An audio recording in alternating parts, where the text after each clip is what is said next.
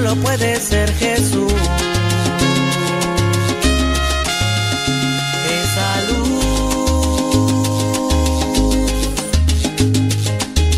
rayo duradero que orienta el navegante perdido. Fuerza de los pobres y afligidos, paz de los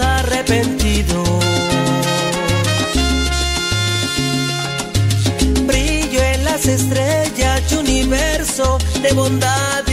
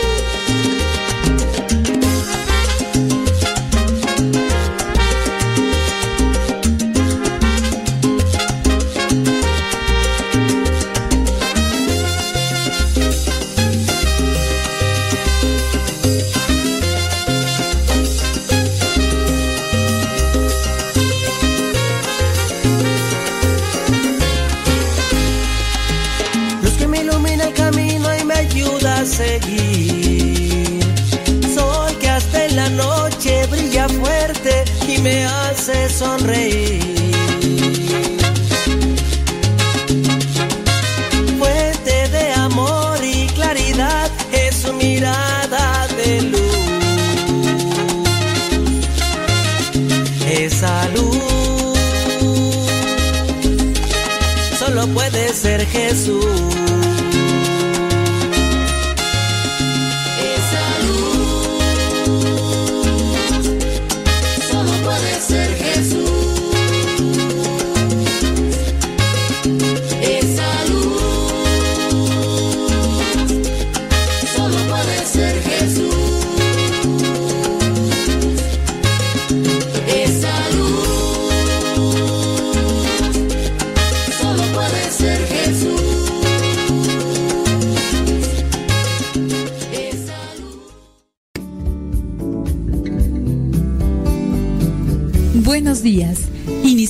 nuestra jornada poniéndonos en manos de nuestro Creador.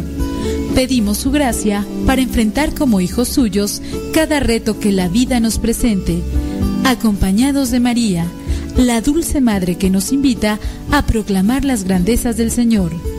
Camina con nosotros en radiocepa.com, emisora católica de los misioneros servidores de la palabra.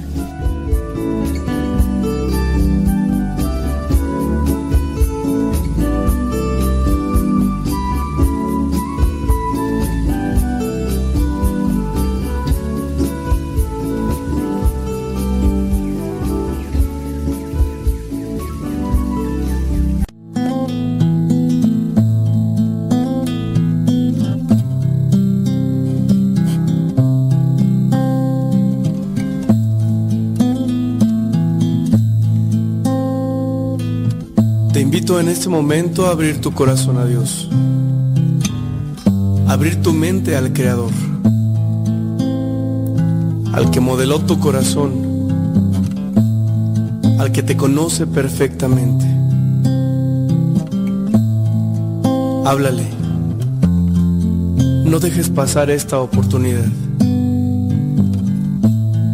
En el nombre del Padre, del Hijo y del Espíritu Santo. Señor Jesucristo,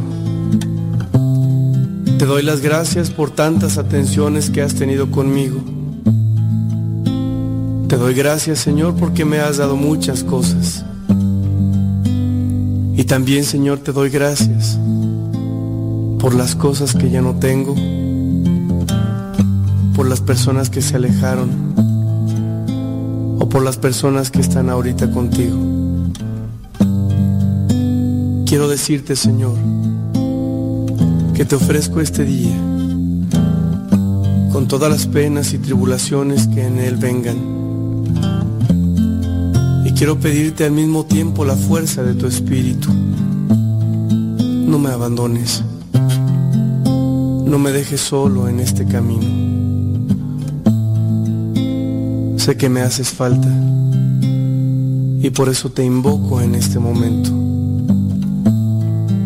He llegado a descubrir que si tú estás conmigo, nada me falta. En mi vida, Señor, solo tú bastas.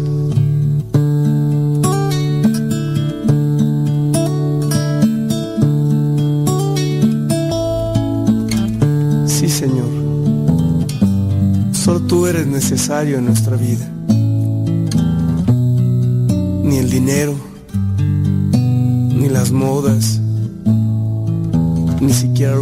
Son más grandes que tú.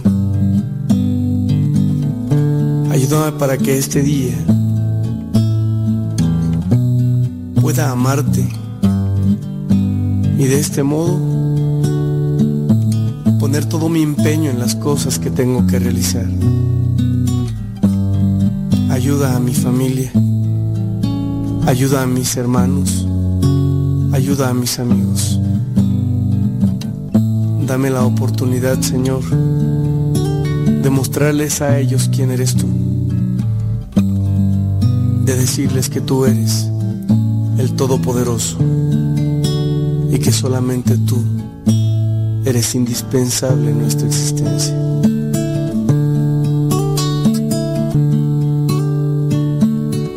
Te invito hermano a que dispongas tu vida y tu corazón a esta experiencia de amor.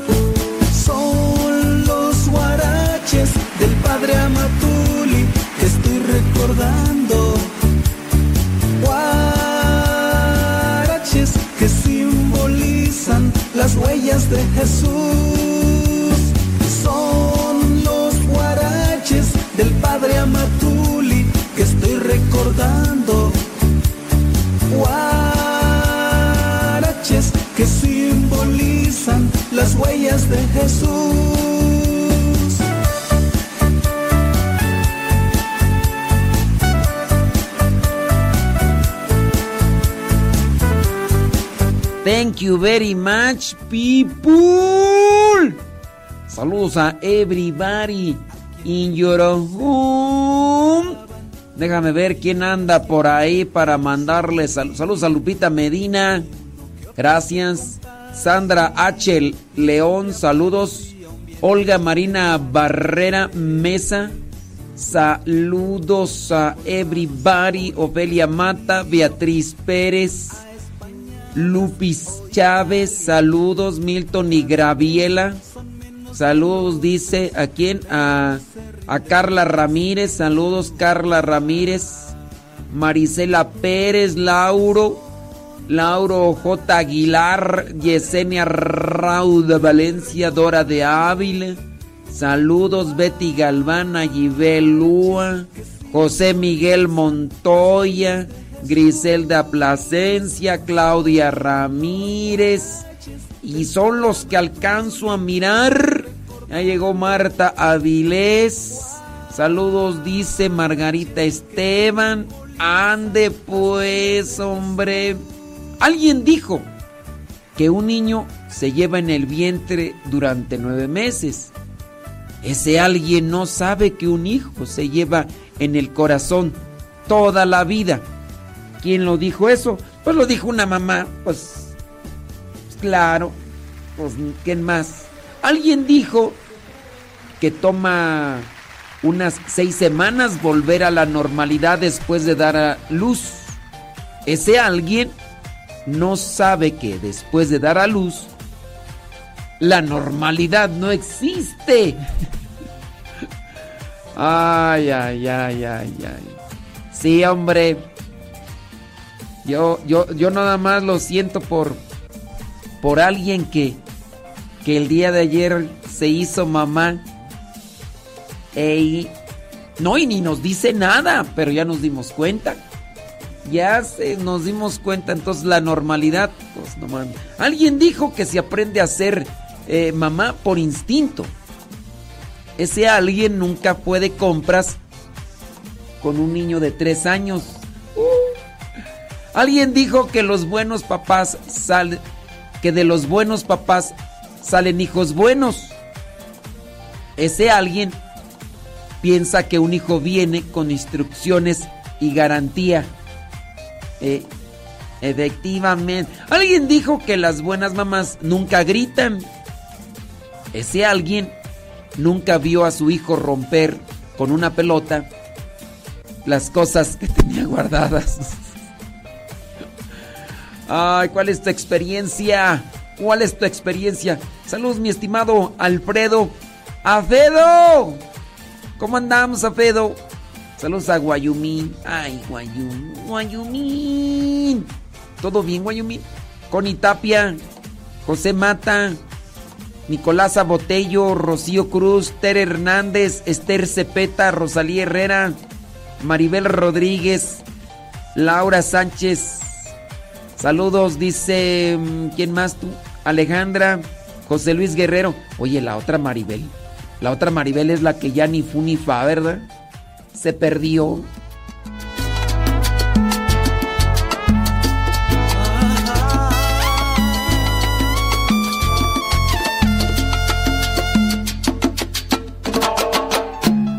Mi desorden y mi inseguridad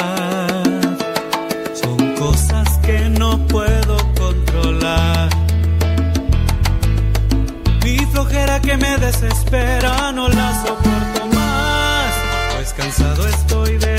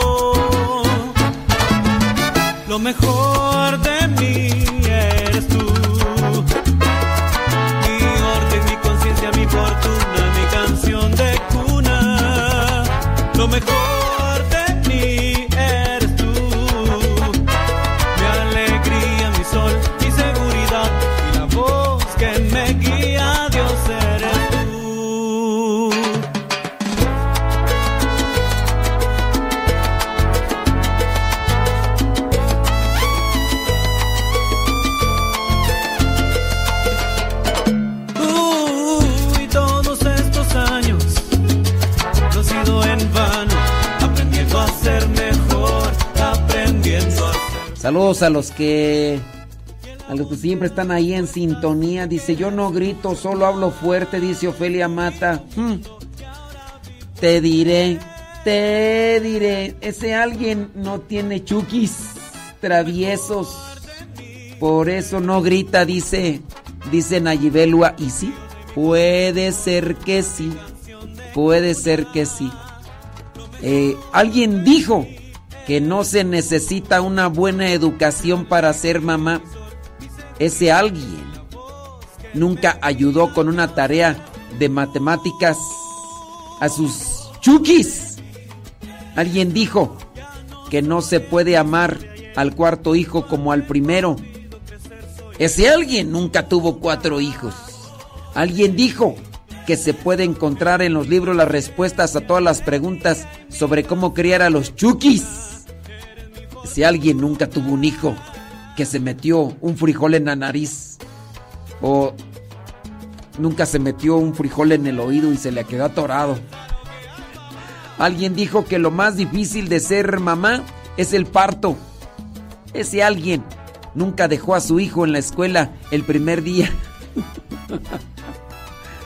ay, ay, ay, ay, ay. ¿Quién de ustedes lloró cuando lo dejaron ahí en la escuela por primera vez? Ande. Oye, por ahí estaba mirando un artículo que se llama La receta para ganar la batalla a los enfados en el matrimonio sin importancia. ¿Quién de ustedes el día de hoy se enojó con su pareja? Que levante la mano, dijo el de la canción. Que levante la mano. Es necesario tener la cabeza un poco fría y objetividad en las relaciones personales para no dar categoría de problema a las cosas que no lo merecen. ¿Cuántas veces hemos perdido un día, una tarde, una mañana de un viaje soñado por un mísero malentendido? Oye, este viaje y resultó que por una cosa insignificante se emperrucharon, se enojaron y, ya. Oye, nunca salen y el día que salen se enojan y son momentos que no volverán, quizá perdidos por enfados que con el paso del tiempo ni siquiera será posible recordar porque por qué ocurrieron. Oye, ¿por qué nos enojamos aquí? Pues quién sabe. Por una tarugada ya ves cómo eres, pero que en realidad convierte en días que deberían ser inolvidables en días dignos de olvidar. ¿Te acuerdas cuando fuimos a tal parte? Ya ni me quiero acordar de ese día.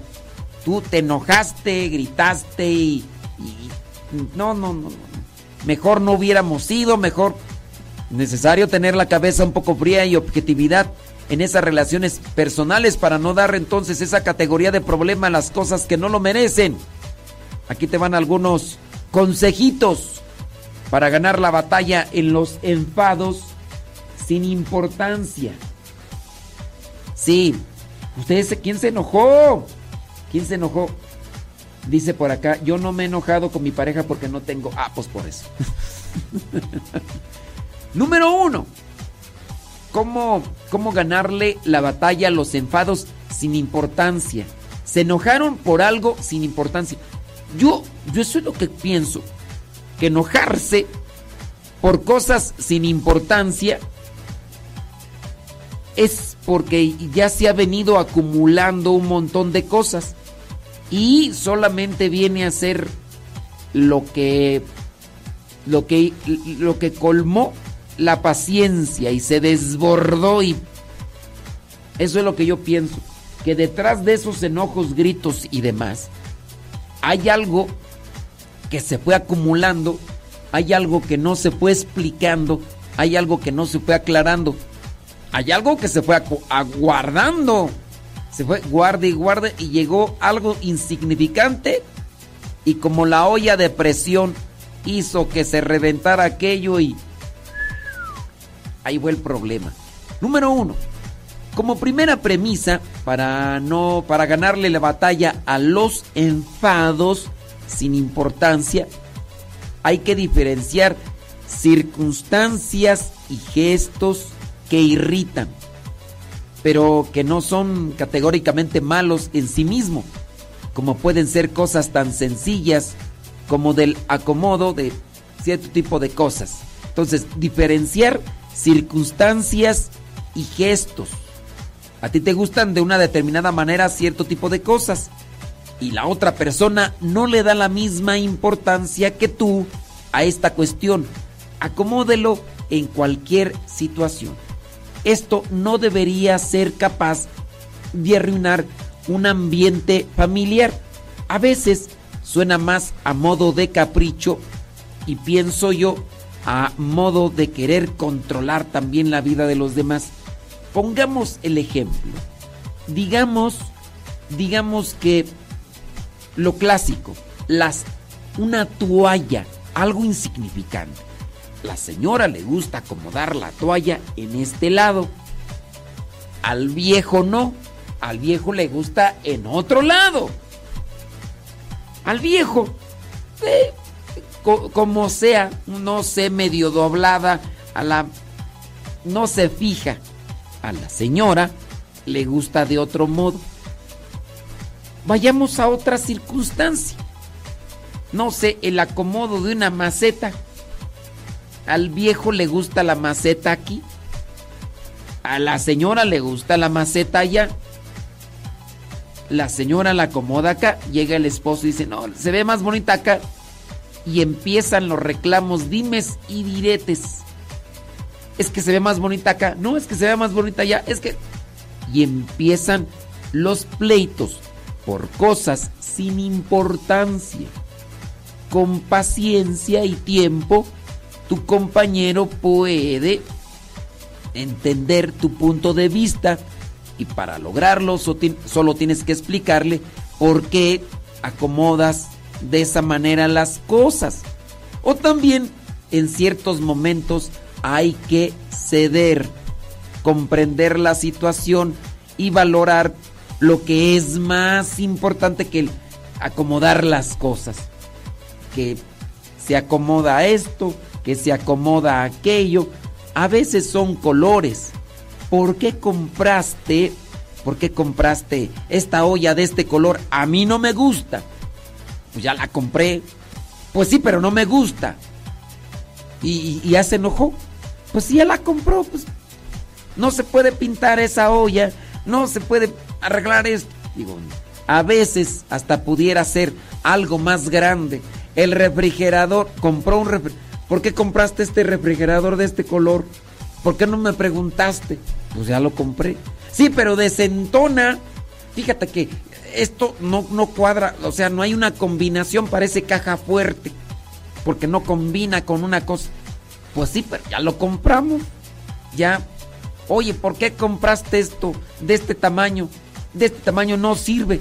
No, sí sirve. No, pero vamos a tener que hacer doble acción. Pero ya lo compramos. Ya. Entonces hay que diferenciar de las circunstancias y de los gestos. A veces se llega uno a encaprichar, en ponerse en el modo yo quiero que se hagan las cosas como yo quiero. Y si no me enojo y eso obviamente raya en lo que vendría a ser el orgullo, la soberbia y el egoísmo. ¿Qué cosas recientemente te han hecho molestar a grado fuerte porque no las hicieron como tú querías? Porque no las hicieron cuando tú querías y donde tú querías. Platícame, cuéntame Dime nada más como para tener una, una referencia.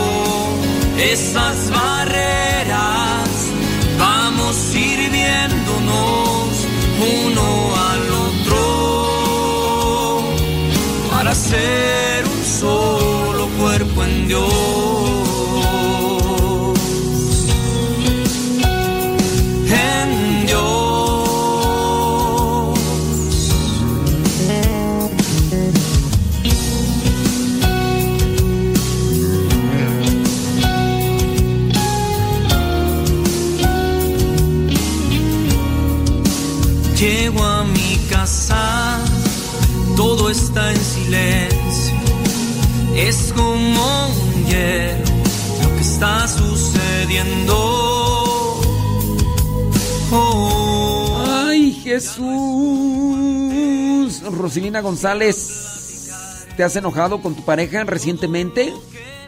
Alba Olvera, ¿te has enojado recientemente con tu pareja? A menos de que no tengan, ¿verdad?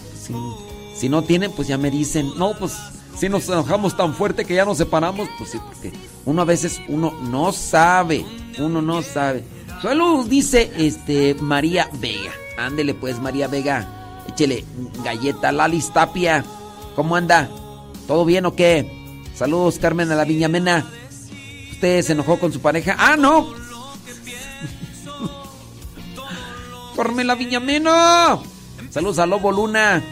¿Te has enojado recientemente? ¿No te has enojado? ¡Alfredo! ¡Alfredo! ¿Te has enojado recientemente con la Lupis o no? Connie Tapia. Saludos. Ay, Dios mío, ¿qué es eso, Connie Tapia? Está haciendo mole. ¿Mole, Doña María? Ándele. A. ¿Te has enojado recientemente? Ya ni nos escribe tu señora esposa, oye, pues. Sí. José Mata. Dice que un saludo a su esposa María Tapia y Leslie. Leslie Zaira. Dice. Saludos de don Pepe Mata. Bueno, pues. Saludos a. Saludos a ellas y a ellos. Y a todos. Ándele pues. Rocío Cruz. Dice. Dice que anda cansada y estresada. Pero ¿por qué?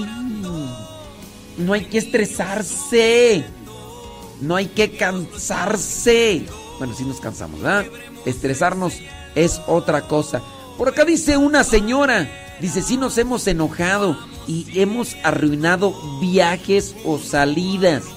Pero después de algunos años de casados hemos aprendido a que tenemos que contentarnos para no arruinar el momento. Eh, hemos aprendido. Sí, oye, pues ya se salió, va a salir de viaje o andan de viaje y de repente por algo, por algo, se da una situación y se da un enojo y- y la persona se siente tan ofendida, tan ignorada y se enoja, pero se da unas de esas enojadas que alguno de ustedes le ha pasado. Cuénteme su historia nomás para acá. Dice por acá, bli, bli, bli, bli, bli, bli, bli. Eso sí es cierto. Bueno, pues acá muchos saludos y muchos saludos. Platíqueme, cuénteme su experiencia, a ver qué transita por sus venas. Marcela Suárez dice, ¿a poco? Dice que ella todo el tiempo se molesta con su tóxico. Santo cielo. ¿Quién será? ¿Quién será el tóxico? ¿Tú o él? Ay, ay, ay. Dice, dice, dice Carmela Viñamena, yo ya no tengo pareja. Gracias a Dios. Pregúntele a Mateo, que está escuchando. Santo cielo. Pero luego, luego la indirecta, Ca- Carmela Viñamena. ¿Por qué? ¿Por qué el pleito, pues, hombre? Ay, no, Carmela Viñamena, tú nomás amarrando navajas, hombre. En serio. Sara Casillas, ¿te has enojado últimamente por cosas sin, sin importancia? Yo ahorita no me enojo, dice el Alice Tapia, porque su pareja, su viejo no está con ella, dice. Pero sí me enojo mucho. Sobre todo, dice, pero no, pero enojos no tan grandes. Pues, ya con que te enojes. Dice, dice Marcela Suárez, Marcela Suárez, que el tóxico es él, pero ella es la que siempre anda bien, bien emperruchada, bien enojada. Ay, Alejandra, tú no machando pleito. Sí. Ay, no, Dios.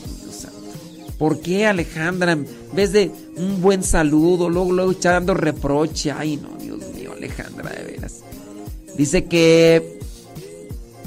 Pues, Mira, Adaías dice que le manda un saludo a su esposa. No dice cómo, ni nada. Y, otro saludo a su Chucky. Sí. Ay, Carmela Viñamena, ya te equivocaste. Dice que no es Mateo, que es Maite. Ay, Carmela Viñamena, tú, tú siempre equivocándote. ¿Por qué, Carm- Carmela Viñamena? Dice, ahora ando buscando un motivo para confesarme, dice Adaías Pérez. Ah, Ahora resulta que nomás tenemos a, a San José y después a Adaías Pérez. Así o más creído. Uy, qué bárbaro. Dice, yo no sé si sufre de bipolaridad. Dice Marcela Suárez. Será, oye, ok. Tú podrás decir, Marcela Suárez, que el viejo es el tóxico, pero la que anda enojada eres tú. No nos enojamos seguido. Si al cabo, si al caso una vez al mes, pero es solo por un ratito. Como molestia nada más, dice Sara Casillas. Oiga, por, por qué- algo así que ustedes pudieran decir, nos enojamos por esto y analizamos a ver si fue realmente por una causa justificada o fue por una causa injustificada. Ofelia Mata, no, Ofelia Mata. Ella e- es, raro cuando anda alegre, ¿verdad, Ofelia Mata? No, cuidado. Yo conozco al sacrosanto virginal y sumiso y abnegado esposo y... Sí, sí, sí, sí. Raro es que esté contenta, Ofelia Mata. No, y así. Dice por acá, mi mujer y yo ya tenemos cerca de un año con enojos. Ave María Purísima. Cerca de un año con enojos. En este momento se enojó porque ella quiere que yo me opere para no tener hijos. ¡Santo cielo! Oye, ¿y si, y si le vas disminuyendo a la cuestión de, tú ya sabes qué?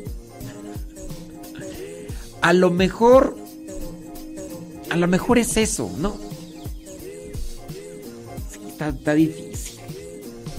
Está difícil. Y si ya mejor dejan de, de hacer eso, ella se enojará.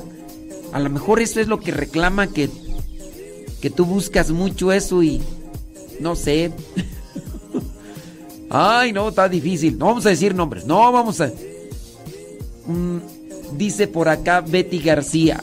A mí me podrá faltar de todo, pero una pelea diaria con mi marido jamás. Eso dice Betty García, ¿no? Qué bárbara. Dice. eh, dice, dice Adaías que es un poco de humor. Uy, sí, tú. Y tu nieve. Dice, no me he enojado con mi pareja porque apenas tenemos tres años juntos. Uy, yo te... Yo conozco por ahí una pareja que el día de la boda en la noche se emperrucharon y de hecho ni durmieron juntos. Sí, uy, te contara lo que pasó después. No, no, no, no, no. Qué bárbaro. Dice, lo que pasa que hablo mucho, dice por acá esta señora. ¿A poco? No, ¿en serio? Y aunque soy bien despistada, no, en serio, le hago unos resumen buenísimos. Dice, de todo lo que escucho, y ahora me manda mensajes y dice, ya estoy escuchando al padre en el trabajo, pero como quiera le tengo su resumen de día por si no alcanzo a escuchar. Ah, por, sí, ya no vamos a decir sus nombres. Dice que como mujer habla mucho. ¿En serio? Ay, Dios mío santo. ¿En serio? ¿Cuáles son las cosas que te enojan de tu pareja?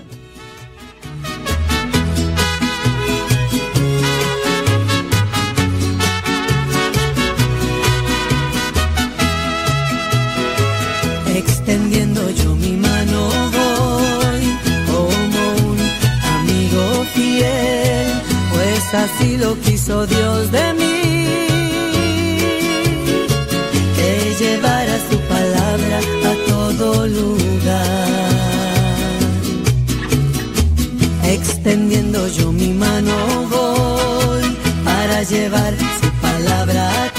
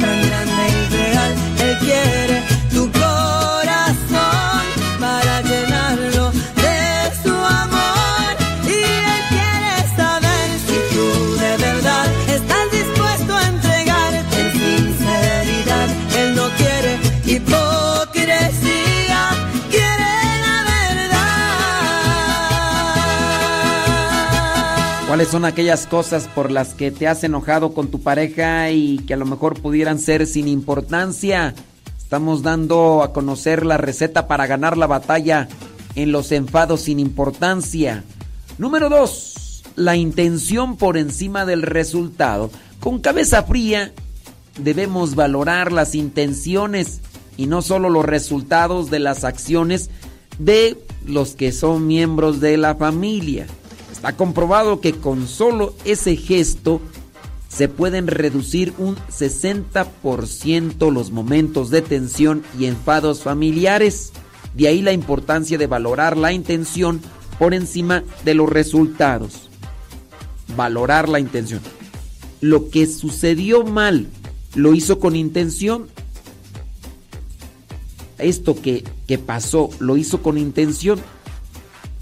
Pongamos el ejemplo. Iba manejando el carro ella o él, porque puede ser de los dos casos. Puede ser tu pareja o puede ser tu hijo. Y pasó un accidente. No lo hizo con intención. No creo que un miembro de tu familia vaya a decir, voy a voy a amolar el carro. Voy a acabar con el carro porque tengo, no creo. Pasó un accidente. Claro, tú le has dicho, pon atención en esto, pon atención en aquello. La intención por encima del resultado. Está bien, ya se descompuso, ya le pasó un accidente, algo. Lo hizo con intención.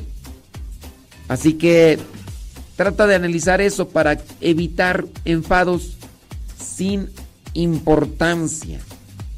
Evitar enfados sin importancia. Un claro ejemplo de esto es la irritación o el enfado al ver la cocina hecha, tú ya sabes. Cuando alguien de tu casa quería pues darte una sorpresa y preparar algo y hizo un batidero En ese momento necesitas calma, principalmente la mamá que es la que pudiera enojarse por eso. Y capacidad para ver más allá de lo que está sucediendo. Valorando el cariño y las ganas de sorprenderte porque querían darte algo, sabiendo que la suciedad se puede limpiar fácilmente, pero que la decepción de, haber, de haberte disgustado a quien querías alegrar no es tan sencilla de reparar. A ver, analiza la intención por encima del resultado. Recuerda que no hay personas perfectas, pero sí intenciones claras y perfectas. Y cuando el enfado ha ganado o los errores se, se han cometido, tampoco tienen que ser perfectas las formas de pedir perdón. Entonces, evitar enfados sin importancia. Analiza las intenciones por encima de los resultados. No era su intención, ni modo. Era algo nuevo, seminuevo. A lo mejor vas a ocupar un tiempo en hacer algo que no era necesario. Pero pues alguien hizo esto y ahora hay que dedicarle tiempo. Pues tratar de mirar las cosas para...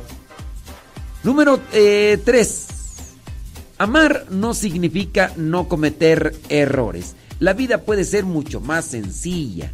Hoy metes tú la pata y mañana será la otra persona, ya sea tu pareja o sea tu hijo. La experiencia de los esposos no puede estar más en desacuerdo con la mítica frase de amar es no tener que decir nunca lo siento. Amar no es incompatible con cometer errores o valorar algo de forma diferente, pero sí significa que es imposible no perdonar y que debemos disculpar y abrazar. Qué diferente es, ¿verdad? Cuando, cuando se ama, cuando se quiere, cuando las endorfinas, cuando la serotonina, cuando la dopamina, cuando la oxitocina están al por mayor y, te estremeces nada más de ver a esa otra persona. Comete un error y que dices, no, no, no, no, no importa mi vida, no importa mi cielo, no importa, cariño, yo lo hago. No importa si te tienes que desvelar, no importa si te tienes que ensuciar, no importa si estás cansado porque las endorfinas, serotonina, oxitocina y dopamina las traes al por mayor. No importa si es algo asqueroso. No importa si es algo sucio. No importa si es algo cansado. Porque sientes todo eso. Disculpas. Perdonas. Incluso hasta tú lo haces. Pero se apaga todo eso. Y ahora por cualquier cosa grito. Por cualquier cosa reclamo. Por cualquier cosa pelea. Por cualquier cosa echando pleito. Así que trata de analizar las cosas. Para ganar la batalla en los enfados sin importancia, hay que avivar el amor y, purificarlo. Que no sea solamente emoción. ¿Te acuerdas? ¿Te acuerdas cuando andabas bien, bien así, bien enamorado, bien enamorada? Uf. Cuando... No, es más, no te enojaba que, que él no se hubiera o que ella no se hubiera cepillado. No te enojaba que, que oliera un poquito mal sudor, cocina o a lo mejor hasta hasta se echó un fumí. ¡Ops! Naturales son los indios, dijo Lino Huitrón. Es más, le amas tanto, te, te, te, te da eso en el cuerpo así de electricidad. Cuando, ¿qué es más? Le escuchas que está masticando la comida como chancho, como cochino, como pig, como... Y tú dices, Ay, no sé, me excita eso, me excita. Y tú dices, ¿por qué andas, por qué andas bien dopado? del dopamina, endorfina, pero baja eso. No puede ser, no puede hacer un poquito de chasquido con, porque ya, ay, otra vez ya marrano, puerco, cerdo. ¿Por qué tienes que masticar con la, con el hocico abierto? Ya no es boca, ya es hocico. ¿Por qué tragas? Antes era comer y, y, y ahí está la cosa. Entonces, ahí te dejo yo esas recetas. Trata de aplicarlas, criatura del Señor. Sí, hay que diferenciar entre las circunstancias, los gestos. Hay que mirar la intención por encima del resultado. Pero, sobre todo, para no enojarse por cosas sin importancias, amar. Y amar no significa no cometer errores amar. Lo perdono porque amo. Lo perdono porque quiero. Yo sé que está bien difícil, pero pues ustedes que están en esas circunstancias, échenle ganas. échenle ganas. Ay, Rosalía Sánchez, pues tú ya de qué te preocupas tú ya, Rosalía Sánchez, pues tú ya vas más de salida que nada, Rosalía Sánchez. Sí. Ah, ya. Sí. La mirada, la voz que me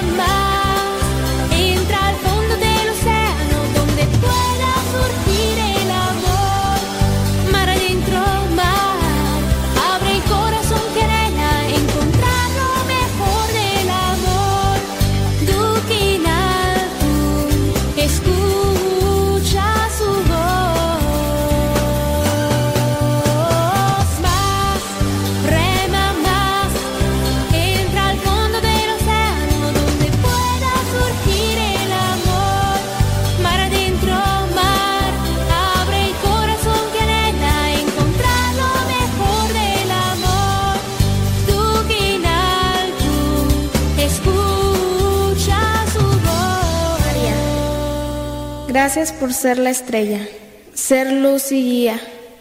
Gracias por todas las bondades que nos das aún sin merecerlas. Gracias por ser tú. Gracias por ser tú. Gracias, muchas gracias. Gracias por dar. Sí, sí, Rosalía. Ya, ya para qué se enojan, pues ya, ya les queda bien poquito, ya, ya, ya. Sí, ya. Ya está, ya está. ¿Para qué, Rosalía? Ya. Unos cuantos meses, yo creo, un, año máximo, ya. Sí, ya no se enojan. Ah, ya, ya han aguantado ¿Me han aguantado 20 años? Sí. Ay, Jesús del huerto. Santa Ave María Purísima. ¿A poco?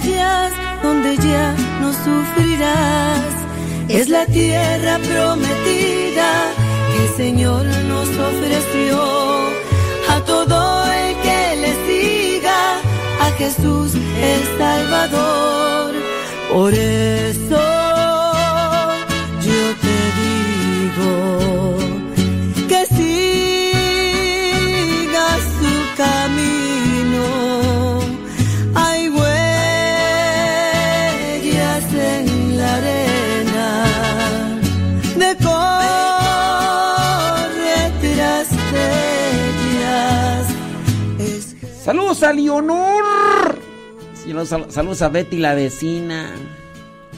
Ande pues, hombre.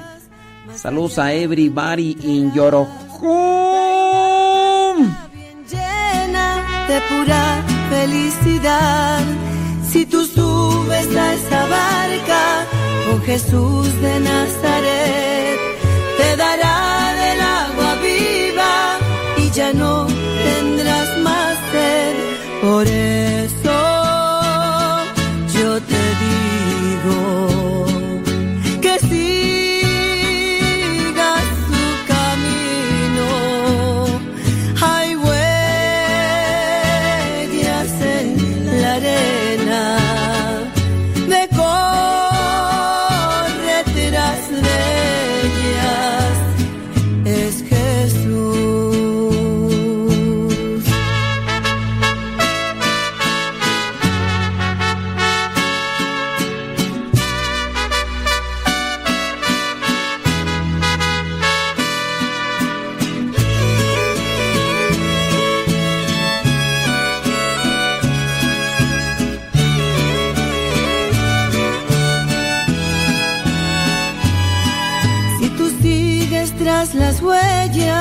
más allá lo encontrarás. Trae una barca bien llena de pura felicidad. Si tú subes a esa barca con Jesús de Nazaret, te dará del agua viva y ya no tendrás más sed. Por eso yo te digo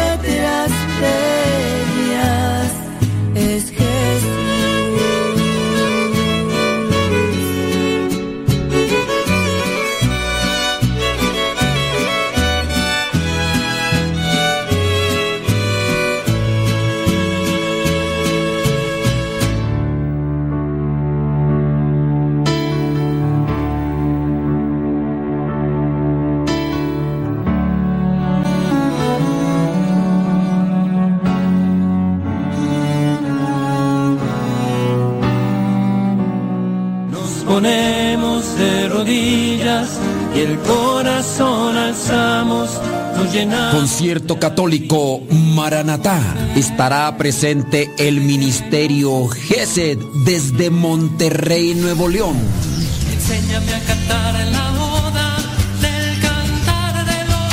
Católico con más de 70 producciones musicales, llegando a millones de corazones con sus cantos a nivel internacional. Estarán presentes por primera vez en el Centro Nacional de Reconciliación, ubicado en San Vicente Chicoloapan, Estado de México.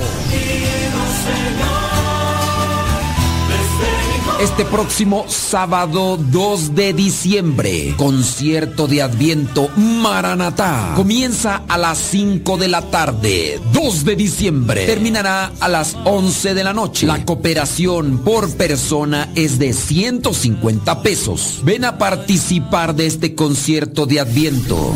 Jesús, niño mío, que emana y.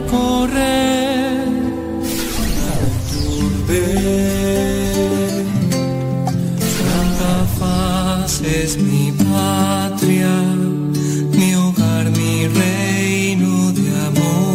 Participa este próximo sábado 2 de diciembre. Comenzando a las 5 de la tarde, habrá predicación, adoración eucarística, pero sobre todo un concierto que tocará tu corazón. Si quieres más informes, puedes mandar un mensaje o hablar por teléfono al número de WhatsApp 55 43 44 5007. Recuerda que la entrada a este concierto es de 150 pesos por persona. Concierto católico de Adviento Maranatá, próximo sábado 2 de diciembre. Entraré a su presencia.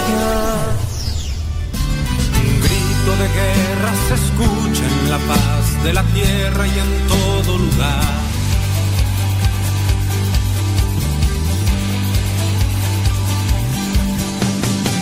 Es diferente, vaya día, y no es que ande de suerte, es que todavía aún vivo y enamorado estoy de ti. Mismo coche, motor nuevo, tú conoces, yo te llevo. Cada esquina dentro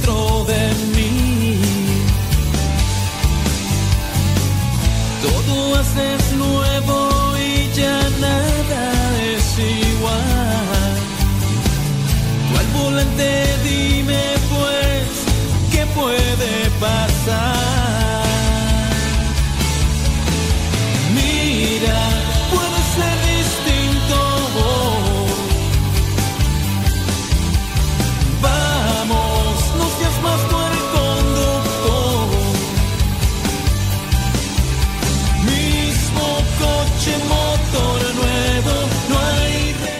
9 de, 9 de la mañana con 3 minutitos. Gracias a Leonor y a Betty la vecina. Gracias. Gracias. Eh, ¿Qué pasiones, Rosalía Sánchez? Zenaida Patiño. A mí se me hace más importante ir a Jesús Sacramentado cuando estás expuesto que ir a una asamblea de alabanza. ¿Y eso qué tiene que ver o qué? Ya sé que no es el tema del programa. ¿Usted qué cree? ¿Es más importante ir a la iglesia o alabar al Señor en alabanza que ir al Santísimo expuesto? Este. Pues, eh, di- digamos que todo, ¿no? O sea, no, no, ten- no, no tendríamos que decir, es más importante esto que aquello, lo otro. Sí. Sí, porque podrías decir, a ver, este, ¿qué es más importante? Ir a hacer ejercicio al gym, al parque, o hacer ejercicio en... Y pues hacer ejercicio, o sea, todo trae... No, no es así como que, a ver, ¿qué es más importante? ¿Ir a la asamblea o ir al Santísimo? Todo, todo ayuda. Todo ayuda. Entonces, pues sí. Todo ayuda, no, no quiere decir que, a ver, aquí qué es, qué es más importante, pues no. Dice por acá... Mmm, Así es cierto. Sí. Bla, bla, bla, bla, bla. Bueno. Ándele. Déjame checar acá. Saludos a Ana Arias Olvera, Hilda Velázquez. Escuchando ahí en Los Reyes, dice. Ándele, saludos desde Fort City, North Carolina, dice Lobo Luna. Eso. Eso. Eso, eso, eso, eso, eso. Juan Soto. Saludos. Saludos a Odalis Lenali allá en Perú. Claudia Rivera. Eh. Gracias a los que... Eso sí es cierto, Claudia Rivera. Sí. Alejandro Luna.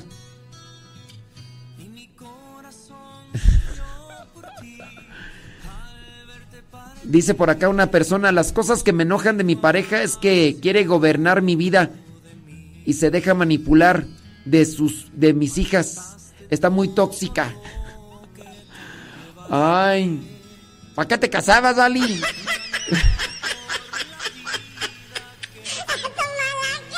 Ey, qué bárbaros. Para regresar a mí. Como el padre que yo soy, te espero a ti. Regresa a casa, aquí te esperaré.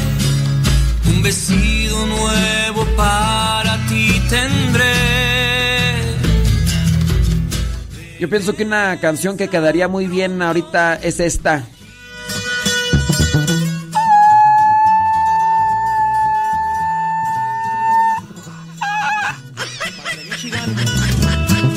porque es de Michoacán. Y para todos esos hombres que les da miedo cumplir lo que prometieron en ese altar. Puro Villachuato, Michoacán. Me gustas completita, quiero amarte más. Gordita o flaquita, te amaré mucho más. Pondré todo mi esfuerzo para hacerte suspirar y mirar en ti sonrisas al despertar. Me gustas completita, quiero amarte más. Con tus gritos y tus dramas, te amaré mucho más. Pondré escucharte más y mirar tu alegría al platicar.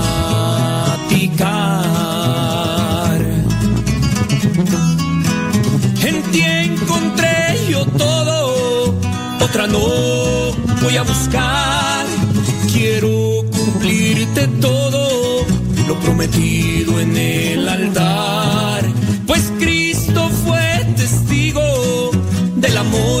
Te juré y todas las promesas que ante él cuentas daré.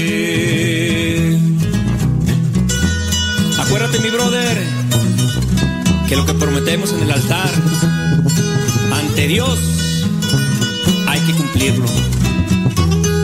La familia está por encima de todo, compadre. ¡Échale, Ferrer!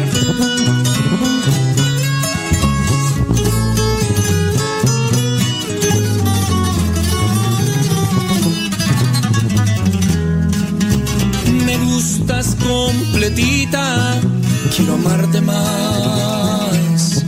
Con fajita o sin fajita, te amaré mucho más. Pondré todo mi esfuerzo para hacerte suspirar y mirar en ti sonrisas al despertar.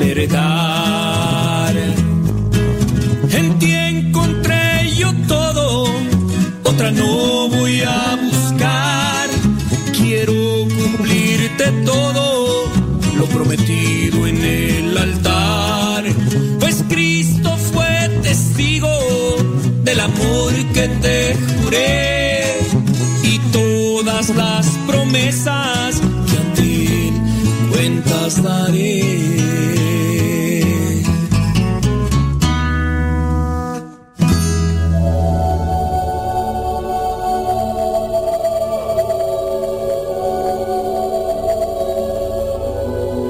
Hoy 18 de octubre, la iglesia celebra a San Lucas Evangelista.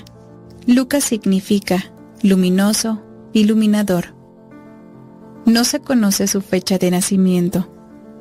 San Lucas escribió dos libros muy famosos, el tercer Evangelio y los Hechos de los Apóstoles. Es un escritor agradable y el que tiene el estilo más hermoso en el Nuevo Testamento. Sus dos pequeños libros se leen con verdadero agrado. Él era médico. San Pablo lo llamó Lucas, el médico muy amado. Y probablemente cuidaba de la quebrantada salud del gran apóstol. Era compañero de viajes de San Pablo. En los Hechos de los Apóstoles, al narrar los grandes viajes del apóstol, habla en plural, diciendo, fuimos a, navegamos a, y va narrando con todo detalle los sucesos tan impresionantes que le sucedieron a San Pablo en sus cuatro famosos viajes. Lucas acompañó a San Pablo cuando éste estuvo prisionero primero dos años en Cesarea y después otros dos en Roma. Es el único escritor del Nuevo Testamento que no es israelita, era griego. En todo el mundo es conocido este santo por el bellísimo evangelio que escribió. El poeta Dante le dio a San Lucas este apelativo, el que describe la amabilidad de Cristo. Un autor llamó a este escrito el libro más encantador del mundo. Como era médico era muy comprensivo. Dicen que un teorizador de oficina ve a las gentes mejor de lo que son. Un sociólogo las ve peor de lo que son en realidad. Pero el médico ve a cada uno tal cual es. San Lucas veía a las personas tal cual eran. Mitad debilidad y mitad buena voluntad. Y las amaba y las comprendía. Lucas debió tener una mamá muy buena o unas hermanas muy bondadosas, porque en su Evangelio demuestra una gran estimación por la mujer Todas las mujeres que allí aparecen son simpáticas y Jesús siempre les demuestra gran aprecio y verdadera comprensión. Su Evangelio es el más fácil de leer de todos los cuatro. Son 1200 renglones escritos en excelente estilo literario. Lo han llamado el Evangelio de los de abajo, porque allí aparece Jesús prefiriendo siempre a los pequeños, a los enfermos, a los pobres y a los pecadores arrepentidos. Es un Jesús que corre al encuentro de aquellos para quienes la vida es más dura y angustiosa. El Evangelio de Lucas ha sido llamado también el Evangelio de la oración, porque presenta a Jesús orando en todos los grandes momentos de su vida e insistiendo continuamente en la necesidad de orar siempre y de no cansarse de orar. Otro nombre que le han dado a su escrito es el Evangelio de los Pecadores, porque presenta siempre a Jesús infinitamente comprensivo con los que han sido víctimas de las humanas pasiones. San Lucas quiere insistir en que el amor de Dios no tiene límites ni rechaza a quien desea arrepentirse y cambiar de vida. Por eso los pecadores leen con tanto agrado y consuelo el Evangelio de San Lucas. Es que fue escrito pensando en ellos. Su Evangelio es el que narra los hechos de la infancia de Jesús, y en él se han inspirado los más famosos pintores para representar en imágenes tan amables escenas. Dicen que murió soltero, a la edad de 84 años, después de haber gastado su vida en hacer conocer y amar a nuestro Señor Jesucristo, en la provincia romana de Acaya. Gracias San Lucas por tu bello Evangelio y tu libro de los Hechos de los Apóstoles. Queremos leer muchas veces tan bellos escritos. Él es San Lucas, apóstol y evangelista, y su fiesta se celebra el 18 de octubre. Padre nuestro que estás en el cielo, santificado sea tu nombre venga a nosotros tu reino. Hágase tu voluntad, así en la tierra como en el cielo. Danos hoy nuestro pan de cada día. Perdona nuestras ofensas, como también nosotros perdonamos a los que nos ofenden. No nos dejes caer en tentación, y líbranos de todo mal. Amén. Dios te salve María, llena eres de gracia, el Señor es contigo, bendita eres entre todas las mujeres, y bendito es el fruto de tu vientre, Jesús. Santa María, Madre de Dios, ruega Señora por nosotros los pecadores, ahora y en la hora de nuestra muerte. Amén. Gloria al Padre, gloria al Hijo, y gloria al Espíritu Santo, como era en un principio, ahora y siempre, y por los siglos de los siglos. Amén. Por la señal de la Santa Cruz, de nuestros enemigos, Líbranos, Señor, Dios nuestro, en el nombre del Padre, del Hijo y del Espíritu Santo. Amén.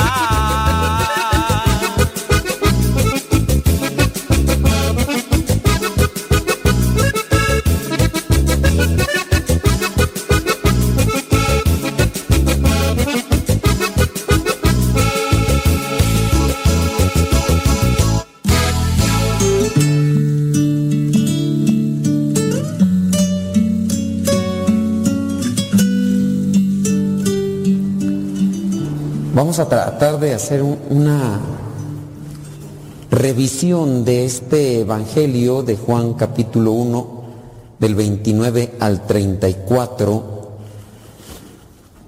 Aquí está Juan, el que llamamos el bautista, porque se dedicaba a estar haciendo un bautismo, un signo de arrepentimiento, porque no era como tal el bautismo de, nosotros, que tenemos el bautismo cristiano, pero también se dedicaba a enseñar. Veamos ahí el versículo 29. Cuando ya vio que se acercaba ahí Jesús dijo, miren, ese es el Cordero de Dios que quita el pecado del mundo. A él me refería cuando dije, después de mí viene uno que es más importante que yo, porque existía antes que yo. A él me refería. Juan está enseñando, está hablando de alguien que todavía no llega a su vida, que todavía incluso no ve. Está preparando y en la misma preparación él tiene ese encuentro. Dice yo mismo, versículo 31, yo mismo no sabía quién era, pero he venido bautizando con agua precisamente para que el pueblo de Israel lo conozca. Qué, interesante que en el estar enseñando, aunque todavía no lo ha visto, y está preparando a otros, en ese mismo momento lo conoce.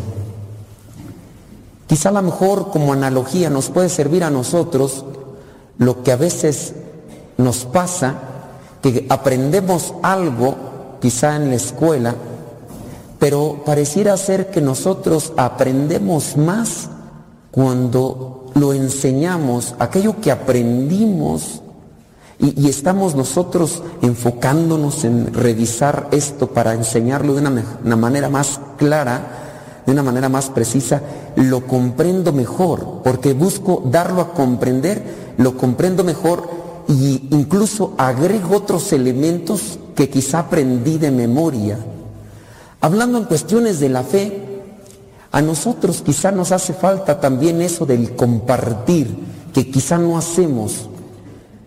Quizá a lo mejor repetimos, pero eh, solamente nos contentamos con eso de repetir y, y no hacemos la experiencia esta de asimilar para hacer comprender. Si yo me, esfuerzo en aquello que aprendí así, medio lo entendí, entonces eh, ya sé dónde buscar, ¿no? Me han dicho, prepara una clase, porque tienes que dar una clase, tienes que dar un tema con estos hermanos, y tú dices, bueno, ¿cómo le hago estos para que entiendan mejor estos hermanos porque están medios clacuachillos? Ah, no, como que no van a agarrar bien la onda, porque uno a veces ve la gente, ¿no? Y si no, pues para que no me estén preguntando, se los voy a poner así con palitos y bolitas, con peras y manzanas, porque a lo mejor así estaba yo, o estaba peor, no sé. Pero entonces me esfuerzo, ya leo aquí, leo allá con lo que aprendí, entonces preparo mejor. Y a veces nosotros, los que hemos dado en algún momento clase o hemos dado una reflexión, en el momento en el que estamos haciendo el, el, la reflexión y como dando las cosas para entender, vienen luces y entiendo. Quizá a lo mejor eso es lo que nos hace falta en la fe, en la familia, tratar de prepararnos para enseñar. Hablando los papás, los papás muchas veces hacen imposición de fe a los hijos, a fuerzas. Y hay algunos, ¿verdad? ¿Qué comparten nuestros papás? ¿Qué nos compartieron nuestros papás? Yo si traigo a la memoria qué me compartieron mis papás, pues no me compartieron en sí una fe. Ahí me enseñaron una oración que medio masticaban y ya, pero así como decir gracias a mis papás, yo descubrí la fe. ¿Y, y qué es la fe? Pues aquello trascendental que no alcanzo a ver con los ojos, aquello que puede entender el alma, aquello que puede si es que yo comprendo qué es el alma en mi vida, qué es el espíritu, cuando ya comprendo aquellas cosas de fe, mi alma lo saborea. ¿Y será que en ocasiones por eso nosotros vamos, pareciera ser que más en picada, porque nuestra fe no se logra comprender porque no se asimiló y porque a veces la forma como la compart como la compartimos es más a una imposición ya nos dicen, órale, tiene que ir a misa. ¿Y por qué tengo que ir a misa? Cállese, vámonos a misa, ándele. Y ahí nos traen arrastrando. Y ya preguntamos algo de misa y o algo, algunas cuestiones, no pregunte nada, usted cállese, que se pare, se siéntese, duerma, se ría. y muchas veces son ese tipo de cosas las que suceden. ¿Por qué en México creció la cristiandad? Porque hubo un tiempo de persecución. En el tiempo de persecución, y gracias a ese tiempo de persecución, México floreció en la fe. Los estados de la República más perseguidos fueron los que crecieron más en la fe. Cosas que quizá a lo mejor no comprendían en la cuestión literaria, porque la Sagrada Escritura al mismo tiempo estaba algo prácticamente escondido, porque no había la facilidad ni la cercanía con el mismo texto sagrado, pero había un compartir de fe, las oraciones, la misma vivencia no era una imposición, era algo que se vivía y que al mismo tiempo se transmitía y por eso creció la fe. Pero había un tiempo de persecución. Y ahora en la actualidad, pues la verdad, como no hay un tiempo de persecución, a veces, a veces, ¿verdad? Los papás vienen a misa y se traen arrastrando a los chamacos, pero en cuestión de explicación no nos hemos preparado. Si bien nosotros les decimos a la gente, vengas aquí a preparar a los cursos bíblicos, pero pues no sé cuánto, cuánto realmente asimilan puedo yo entender la Sagrada Escritura, puedo entender lo que vendría a ser la, fe como, como luz en mi vida que me ayude a caminar y a seguir adelante, como aquella fortaleza que necesito incluso en los momentos difíciles que se me cruzan en el camino. ¿Quién no de repente ya perdió un ser querido y de repente no tiene una palabra de ánimo, ni siquiera, o ni siquiera poder entender, tengo que seguir caminando en la vida? No importa que este ser querido se me adelantó, yo sé que nos esperamos, como es la promesa, mirarnos en la vida eterna. ¿Cómo lo entiendo yo? Por cuestiones de fe. Pero pues si yo mismo no, no me he preparado, no la asimilo. Yo mismo no sabía quién era, pero he venido bautizando con agua precisamente para que el pueblo de Israel lo conozca. Quizá a lo mejor no vale tanto la referencia, pero ¿por qué no ponerla en el caso de nosotros? Nosotros hemos dejado una familia, hemos dejado incluso un proyecto familiar que cruzó aquí, mejor aquí por la mente en algún momento, algunas cosas que yo pensaba hacer cuando era a lo mejor pequeño, cuando era niño.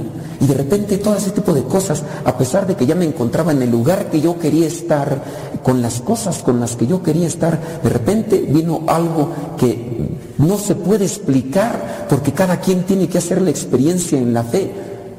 Alguien que quiera desmentir la fe de los demás está equivocado, porque esto no se entiende solamente con palabras, esto se entiende desde, desde el alma.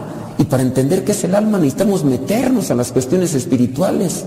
Querer desmentir las cosas espirituales con puros conceptos, estamos equivocados porque es algo que no se ve. El alma está ahí tú no la ves. Podemos ver a veces cuestiones exteriores. Tú puedes ver a esta persona cómo reza y dices, ah, tiene fe esa persona tiene fe, pero por ver cómo reza. Pero a veces hacer un juicio de esta persona solamente por cómo reza puede quedar solamente una cuestión limitada. Personas que dejaron sus países y que se trasladaron a otros para enseñar la fe, hablando por ejemplo del Padre Luis. El padre Luis desde Italia venirse para acá y dejar muchas cosas y proyectos familiares, incluso hasta cierto tipo de negocios y empresas. ¿Por qué hicieron esto? Y no es el único. Hay muchas personas que han dejado ese tipo de vida o proyección de su vida por querer compartir algo que les ha dado más plenitud y dicha y felicidad que las mismas cosas materiales. Es algo que se tiene que trabajar, pero si nosotros no nos preparamos, pues difícilmente lo vamos a entender. Dice en el versículo 32, Juan también declaró, he visto al Espíritu Santo bajar del cielo como una paloma y reposar sobre él. ¿Por qué Juan el Bautista vio esto? Y si los demás lo vieron, ¿por qué no se entregaron como Juan el Bautista? Juan el Bautista incluso después es llevado a la cárcel, lo mantienen en la cárcel por estar diciendo las cosas que dice y después hasta le cortan la cabeza. Pero no así todos los que vieron quizá a lo mejor ese prodigio o ese momento espiritual en el momento en el que Juan el Bautista está bautizando a Jesús. Solamente aquellos que han entrado en ese despertar, en ese trabajo espiritual, logran ver las cosas espirituales. Dice el versículo 33, yo todavía no sabía quién era, pero el que me envió a bautizar con agua me dijo, aquel sobre quien veas que el Espíritu baja y reposa es el que bautiza con Espíritu Santo. Yo ya lo he visto y soy testigo de que es el Hijo de Dios. Creo que una de las invitaciones que podemos encontrar aquí en este Evangelio es a prepararnos para ser buenos anunciadores. Los mismos catequistas, y disculpen si hay algunos de ustedes catequistas, pero aquí a veces hay catequistas que son meramente merolicos, no hacen una experiencia, cuestiones de Dios, pues pueden decir reza, mira, repite esto, pero como no lo han asimilado, asimilado no lo han entendido y al mismo tiempo no, no lo transmiten, lo mismo puede pues, estar pasando a mí, que puedo estar diciendo solamente cosas y, y los demás no las entienden. Entonces, ¿qué tengo que hacer yo? Hacer una experiencia de oración para que por medio de lo que es mi vida o de mi entrega, también la gente vea algo que es lo que produce Dios en nuestro interior. Yo ya lo he visto, dice Juan el Bautista. ¿De qué manera puedo yo decirle a los demás que he visto a Dios o que creo en Dios? Porque me santiguo. Pues fíjate que hasta los actores, los que son, eh, los que participan en las obras teatrales o de películas, hasta se santiguan. También se santiguan y hacen sus oraciones y demás. Pero eso que puede quedar en la mera actuación. ¿Y no será que por eso a veces los mismos hijos no perciben la, la fe porque de nosotros solamente ven cosas meramente actuadas? Puede ser, porque nada más lo hacemos exteriormente, pero interiormente no, no nos reflejamos. Llámese, por ejemplo, la cuestión de, la oración. ¿Cómo decirle, por ejemplo, a, los hijos que creemos en Dios, si nuestro comportamiento no lo define claro. Sí, me santiguo, hago oraciones, pero tu comportamiento, ¿por qué? Tu comportamiento no, no lo dice. Dígase del caso de personas que se dedican a la maldad, a la delincuencia, que igual se santiguan antes de asaltar, y igual se santiguan antes de realizar. Y, y después, digo, no juzgo ni nada, pero igual se puede eh, santiguar una prostituta después de que acaba de agarrar un cliente y puede decir, ojalá y me vengan más para poder ganar más dinero, ¿no? O a lo mejor aquel que se va a subir a robar, a saltar una combi, igual antes de que a subirse a la combi a saltarse esa antigua, o antes de entrar a la casa, y eso no manifestaría la fe. La fe es en nuestra manera de actuar. Y hay muchos rasgos, muchas virtudes. Dentro de lo que es la fe vendría a ser la entrega, el amor, la generosidad y la alegría. Y eso poco a poco se va dando a conocer. Yo he visto y soy testigo de que es el Hijo de Dios. Nosotros, ¿cómo le decimos a los demás que Jesús es Dios para mí? ¿De qué manera lo enseñamos? Juan el Bautista se dedicaba a eso. ¿De qué manera nos preparamos nosotros? Creo que cada uno le toca cuestionarse qué tanto puede conocer de Dios y qué tanto puede comprender. Hasta yo mismo me puedo ver limitado en este momento porque todo lo que estoy diciendo a lo mejor cae en saco roto. Porque lo que estoy diciendo no transmite nada, no dice nada. Pero también no dependerá únicamente de mí. También dependerá de aquel que está escuchando y que puede quizá a lo mejor hacer una reflexión a partir de una premisa que yo esté mencionando el día de hoy. Porque hasta por eso puede comenzar a Dios a trabajar. Nos conviene pues pedirle la luz al Espíritu Santo para entender las cosas del Espíritu. Las cuestiones del Espíritu no se pueden entender con la intelectualidad, porque estaríamos entonces materializando las cuestiones espirituales. Hablar solamente desde el razonamiento para entender el Espíritu no se puede. Tenemos que hacer la experiencia y, y haciendo la experiencia con Dios, lo demuestro con mi vida, haciendo un cambio. Pues pidámosle al Señor que nos ayude para entender estas cosas, convertirnos en mejores transmisores de la fe y así poder ayudar a la sociedad y ayudarnos nosotros. Si ustedes ayudan a sus familias, la sociedad cambia.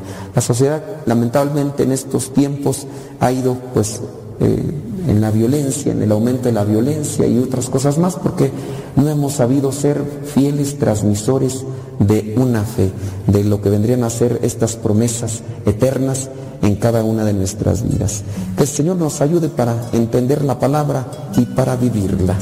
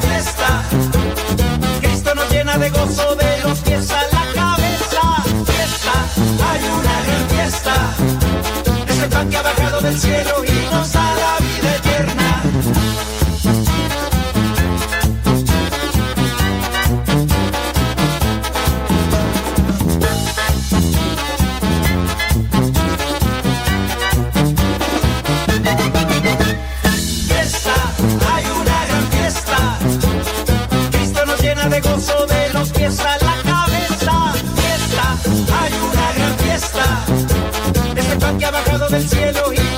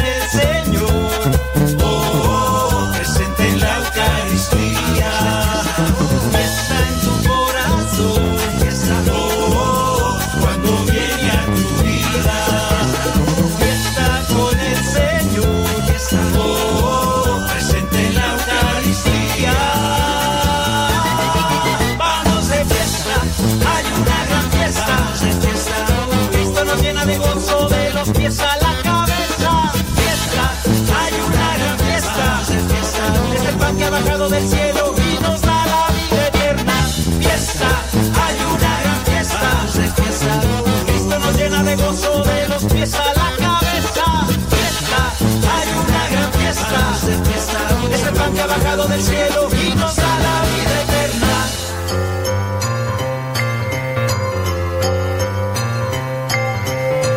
La siguiente pregunta es de la cuestión bíblica. Pon mucha atención.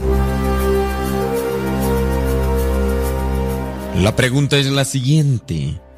¿De dónde era nativo José, el padre de Jesús, aquí en la tierra? ¿De dónde era nativo? Es decir, ¿de dónde era? ¿Era de Belén, de Jerusalén o de Nazaret? ¿De dónde era nativo José, el padre de Jesús, aquí en la tierra? ¿Era de Belén, de Jerusalén o de Nazaret? Una respuesta un tanto difícil o a lo mejor capciosa, ¿verdad? Porque pues nos podemos ir con la finta pensando que José era de Belén. No, ahí fue donde nació Jesucristo, en Belén. También puede ser que pensemos de Jerusalén, pero no, tampoco es de Jerusalén.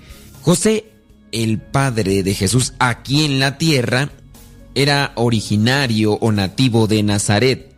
José era carpintero, vivía en Nazaret. José hizo las veces de padre de Jesús y lo llevó a Jerusalén para la purificación, como nos lo narra Lucas capítulo 2, versículo 2. Después huyó con Jesús y con María a Egipto para escapar a la persecución de Herodes. Después dice ahí en Mateo que volvió a Nazaret y se estableció ahí. Es decir, anduvo de un lado, pero volvió después a Nazaret y ahora sí ya se estableció. Por eso nos atrevemos a decir que José era nativo de Nazaret. También hay otras partes en la Biblia cuando llegan a mencionar de Jesucristo y algunos llegan a preguntar, ¿de Nazaret puede salir algo bueno? Quizá a lo mejor en algunos casos no podrán decir de nuestros lugares de origen, pero creo que hay que cumplir con la voluntad de Dios y no hay que hacer las cosas lo mejor que se pueda en correspondencia a un lugar de origen o por querer adquirir algún tipo de fama o prestigio o en su caso llamar la atención. Hay que buscar cumplir con la voluntad de Dios, tener presente que no somos más porque nacimos en un país o en un lugar diferente a otros. Somos más porque somos hijos de Dios. Cuando te pregunten ¿de dónde vienes? Recuerda que hemos venido de Dios, hemos venido del cielo y estamos de peregrinos en este mundo y nos corresponde cumplir la voluntad de Dios para nuevamente regresar a la patria eterna. Venimos del cielo, nacimos quizá en algún lugar de la tierra, pero nuestra patria nos espera, así que luchemos día a día para alcanzarla.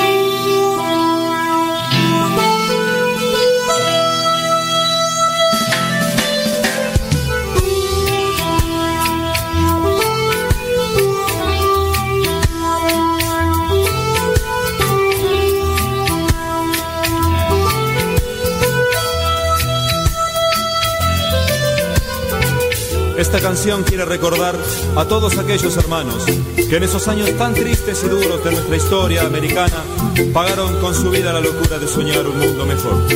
Sin olvidarnos de nadie, recordemos a todos, obreros, campesinos, estudiantes, las heroicas madres y también aquellos que entendieron el mensaje de Dios. Romero, Angelelli, Mujica, los padres palotinos y tantos otros. Que sepan los asesinos y torturadores que esta sangre hoy más que nunca es semilla de misión y que a pesar de que han podido arrancar las flores, no pudieron ni podrán detener la primavera.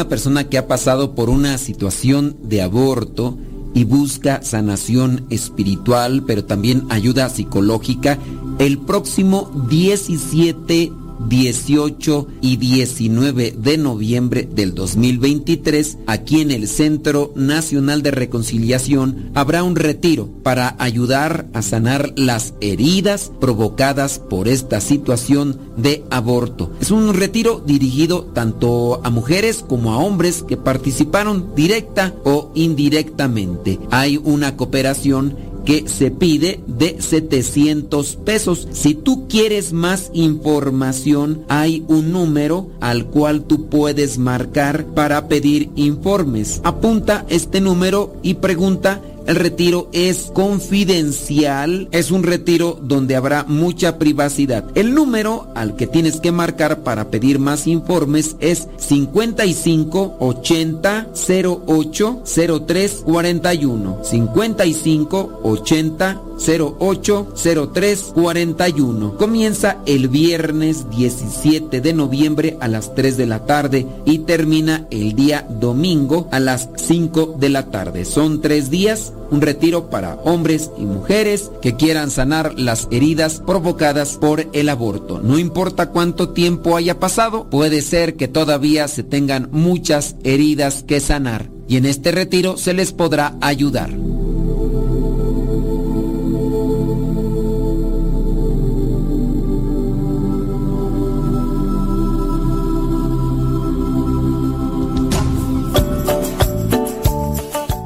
Diez con cuatro. 10 de la mañana con cuatro. Saludos a Anaí, la que, la que ya se casó.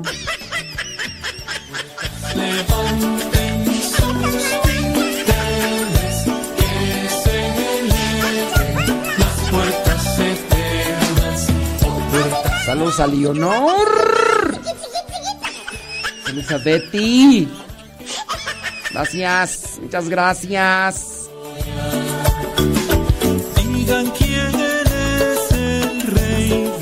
Saludos a Graviel que se pone audífonos para no escuchar el programa. Dice que prefiere escuchar música. Quién sabe qué estará escuchando porque le sube a todo para no, para no escucharnos.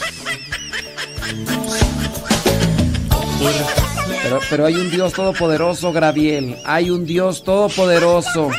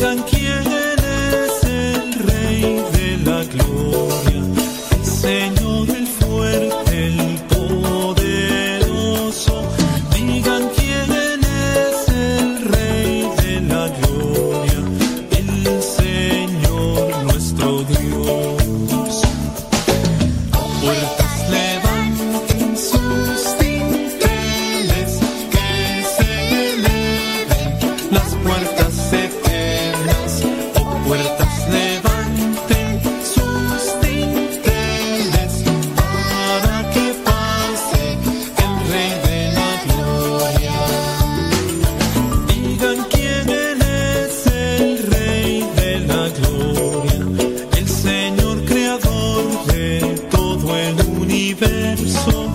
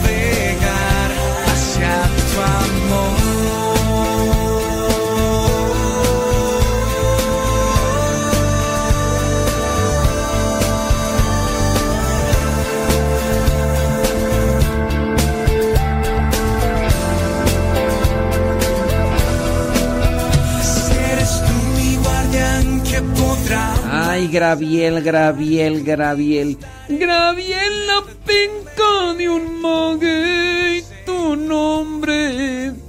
Un ídolo. Ay, Gabriel, que se pone los audífonos para. para no escucharnos. Voy a querer. En vez de que te deleites con este programa, Graviel. Pero no. Pero no, pero no. Pero fíjate que no. Fíjate que, por ejemplo, ahí Leonor le sube a todo volumen a la bocina para que también escuche Betty, la vecina. Salió verso sin esfuerzo. ¿Qué pasiones, María Magdalena López? ¿Cómo andamos? Eh, ¿A poco? No, hombre. Ay, María Magdalena. Pues sí. Así pasa cuando sucede. Saludos a Esther Cepeta, que anda bien trabajadora.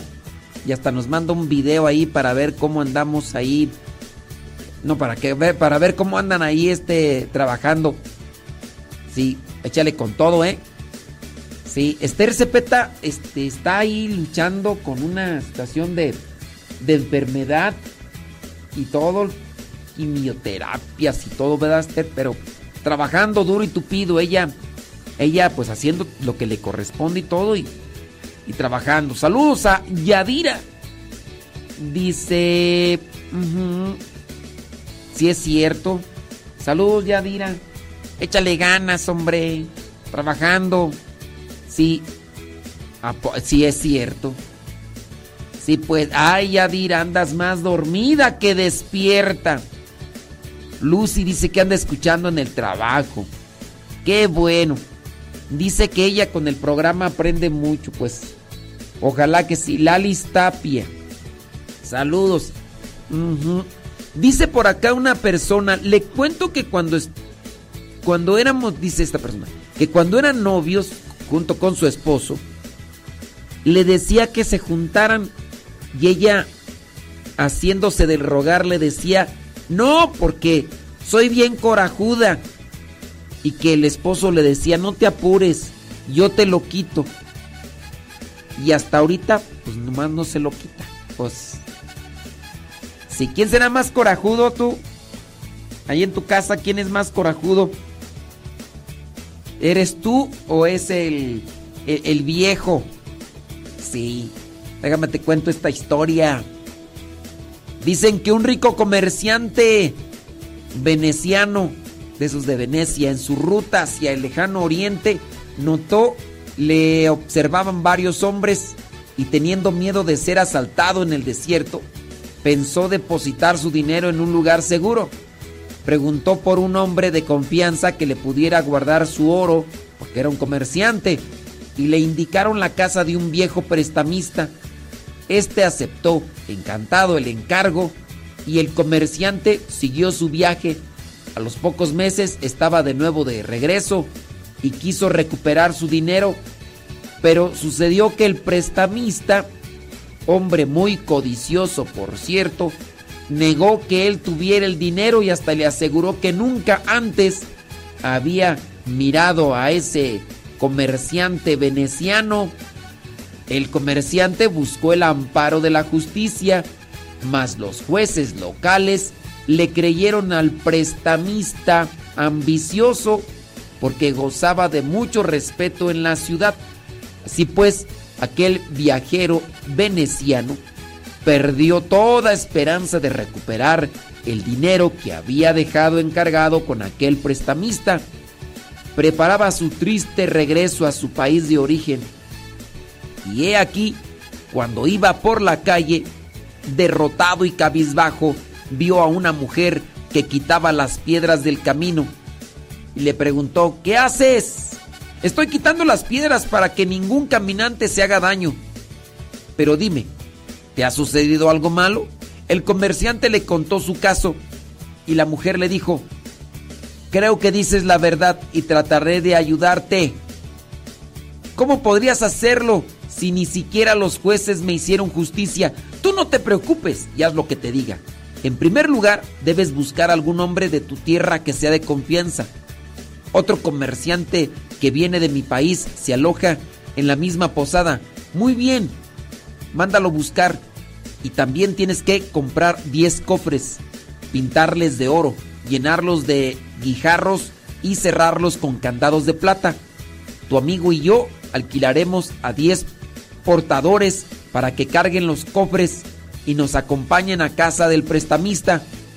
Cuando estemos dentro, deberás entrar tú. Y así se hizo. La mujer, el amigo y 10 portadores entraron en la casa del prestamista. Señor, dijo la, eh, la mujer, la, buen, la buena mujer, vengo con un rico comerciante que ha de atravesar el desierto y no se atreve a llevar toda la fortuna que tiene en 10 cofres por temor a los que asaltan. Por eso me ha pedido que buscara a alguien de confianza que le guardase sus riquezas y he pensado en usted, ya que su honradez es bien conocida por todos los vecinos de esta ciudad y otros comerciantes extranjeros. Y mientras hablaba, entró el comerciante engañado y se acercó para que todos le viesen. El prestamista palideció, los dos hombres eran paisanos y si uno le acusaba de haberse quedado con su dinero, el otro jamás le confiaría su fabuloso tesoro. Por eso se acercó rápido al comerciante engañado, lo abrazó y exclamó fingiendo gran alegría, amigo, tenía que temía que le hubiera pasado algo, ya que tardaba tanto en volver a reclamar su dinero. Enseguida mis, mis criados le traerán su oro. De esta forma el comerciante recuperó su dinero y el prestamista se quedó custodiando 10 cofres llenos de piedras pintados de oro. El que ama el oro no vivirá en justicia y el que se va tras el dinero perecerá por conseguirlo. Así que tengan mucho cuidado porque pues, ya ven cómo es esto. Señor Jesús, siempre es un buen momento para alabarte y bendecirte y darte gracias por tu. Aquí está nuestra canción, escúchala Señor. Eres digno de alabanza, gloria, honor y bendición. Y mi voz nunca se cansa de cantarte mi canción. Porque yo sé que tú eres todopoderoso. Si vengo con tristeza, tú me llenas de gozo. Pon tu mano fuertemente dentro de mi corazón y alimenta mi espíritu con tu bendición. Por eso, amigo mío, con este vivo testimonio yo les quiero mostrar. El Señor llegó a mi vida y la llenó con su amor. De pronto que te está esperando con su bendición. Invitados somos todos a la casa del Padre,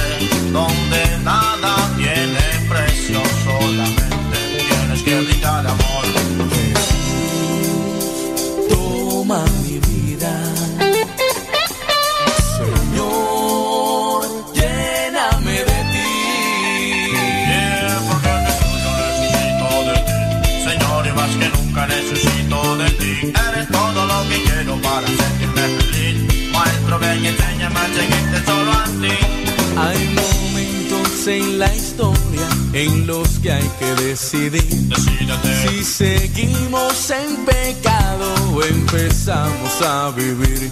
Jesús te ha dado todo lo que tú necesitas, sacramentos, oración y su encuentro en la misa, para sentir su presencia muy dentro del corazón y vivir por siempre y para siempre unidos a su amor. Óyeme, brother, aquí quiero hacerte una invitación. Que recibas a Jesucristo corazón. Te mostrará el camino hacia tu salvación. Sí, hombre, qué, qué, qué barbaridad, qué barbaridad. Fíjate la, la astucia de esta señora.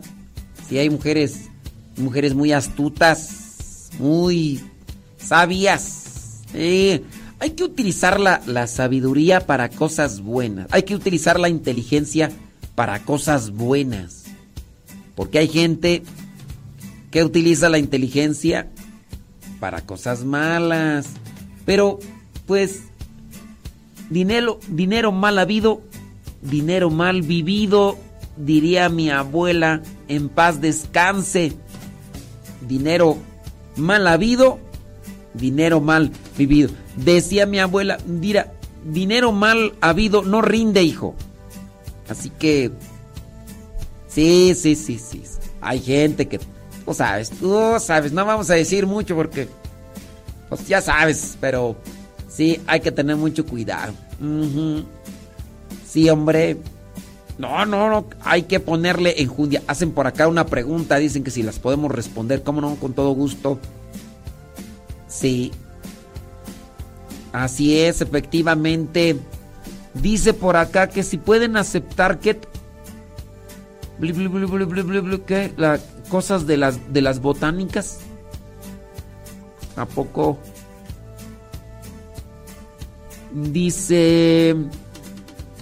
¿Dónde está tú? Ya ni me acuerdo dónde está.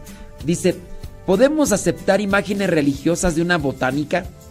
La dueña nos regaló un Espíritu Santo y tiene fama de ser bruja, aunque ella lo niega, pues claro. ¿Se, se tira la basura o lo llevo a bendecir?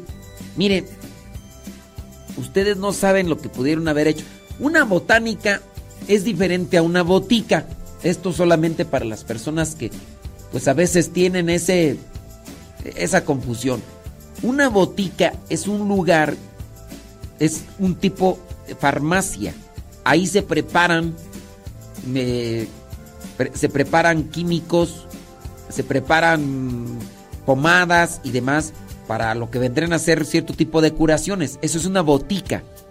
Y que ya se venden jarabes, que ya se venden pastillas y demás. La botánica que venden inciensos y también muchas cosas de superstición. Yo yo te diría a ti que me escribes esto. No, mejor no aceptes las imágenes que están dentro de una botánica. Es que no se sabe. No sabe a veces qué hicieron con ellas. Y puede ser que tú digas, la llevo a bendecir. Muy bien. Ya les he platicado otras veces que una familia en cierta ocasión comenzó a experimentar cosas, cosas eh, sobrenaturales en su casa. Resulta que creo que la señora se había metido a una botánica, ahí donde vendían imágenes que, que de San Miguel Arcángel, que de, de varios santos, pero también vendían imágenes de, estos de la Satán muerte y otras cosas más. Y resulta que adentro de la imagen de San Miguel Arcángel estaban cierto tipo de trabajos de hechicería, de brujería. Y a razón de eso, en la casa sucedían cierto tipo de cosas que, que no tenían una explicación lógica. Porque el mal sí existe. El mal sí existe. Dice, dicen que el mal a veces es como el Sancho. Nadie lo ha visto, pero sí existe. Sí existe. Sí. Pues yo, yo mi recomendación para ti sobre las imágenes, pues que... Mi, recomendación sería no, no aceptes esas imágenes. Mejor, mira, Si ya la aceptaste y la tienes, mejor destruirla y enterrarla. ¿Para qué se expone uno? Sí, no, mejor, mejor no. Sí, sí, sí. sí. Ándele pues. Bueno, si tienen una pregunta, nomás póngala ahí pregunta porque luego se me pierden entre tantas cosas. Dice un saludo para Giovanni. Ándele pues, saludos Giovanni. Sí, ándele, dice Cari. Saludos Giovanni. Saludos a Vero. Anda allá trabajando. Ahí, mira. Vero hasta nos mandó un- una, una fotografía. Está ahí en el surco, lista para cosechar fresa. Quién sabe si será de las que andan trabajando ahí, Vero, cortando fresa, o es de las que andan ahí cuidando a los trabajadores, porque de ahí desde donde nos mandó la foto, más bien parece como la, la, la manager, o cómo se le llaman al que está encargado de, de los trabajadores. Vero, antes hablas. Bueno, ahí están trabajando en, en la fresa. Muy bien. Déjame ver por acá. Ujú. Saludos, Iván. ¿Qué onda? Dice por acá otra persona. ¿Qué tan sano es darse un tiempo cuando hay demasiados problemas? ¿Darse un tiempo de qué? Miren, con relación a, a las situaciones de, de matrimonio, los problemas, hay que ver de qué tipo de problemas. Ya en otro momento habíamos dicho que hay algunas parejas que hacen un problema de las cosas sin importancia. En otras ocasiones son señalados los defectos de las situaciones de, la persona, pero lejos de corregirse para evitar más problemas o para engrandecer el problema, pareciera ser que para que se te quite. Oye, corrige esto, no me gusta. Pues para que se te quite, le voy a hacer con, con más ganas. Porque a mí no me vas a venir aquí con, con ese tipo de cosas. Pero ¿por qué, hombre? ¿Pero qué necesidad? ¿Para qué tanto problema? Tan bonito que es superar los problemas. Tan bonito que es superar las dificultades. Cuando se han superado, pues, te sientes bien. Sí, yo sé. Si la otra persona te dice, oye, es que estás mal en esto, yo corrígete. E- Eso es un logro que vas a tener en tu vida. Algo que ah, puede ser que a la luz de la verdad sí esté mal. Y como está mal, progresas. Si la otra persona solamente está viendo tus defectos, en el caso de que tú progreses en eso, te va a ir bien a ti. Yo diría más que darse un tiempo, es más bien buscar la manera de progresar en los defectos para que se hagan virtudes.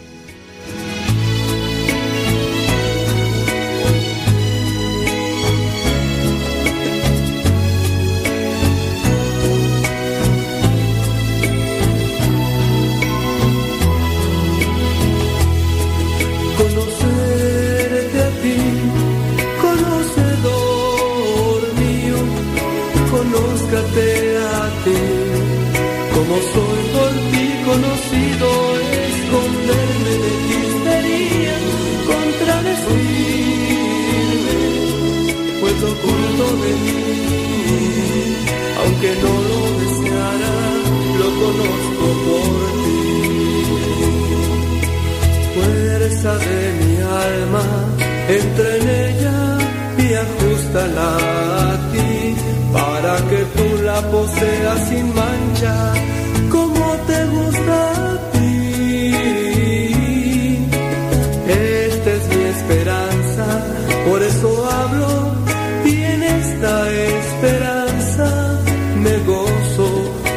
siento amado por ti conocerte a ti, conocedor mío, ti. Como soy por ti conocido, esconderme de ti sería contradecirme,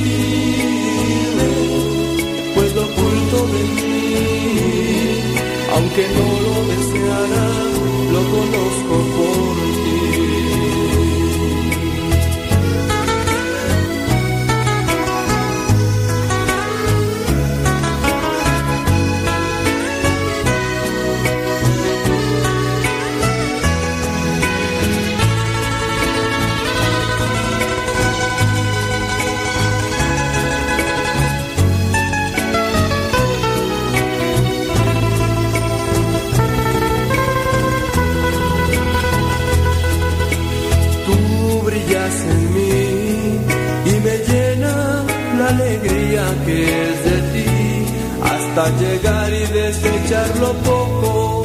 De mí, elegirte a ti, solo a ti, de manera que en adelante no podré ya complacerme si no es en ti, ni serte grato si no es por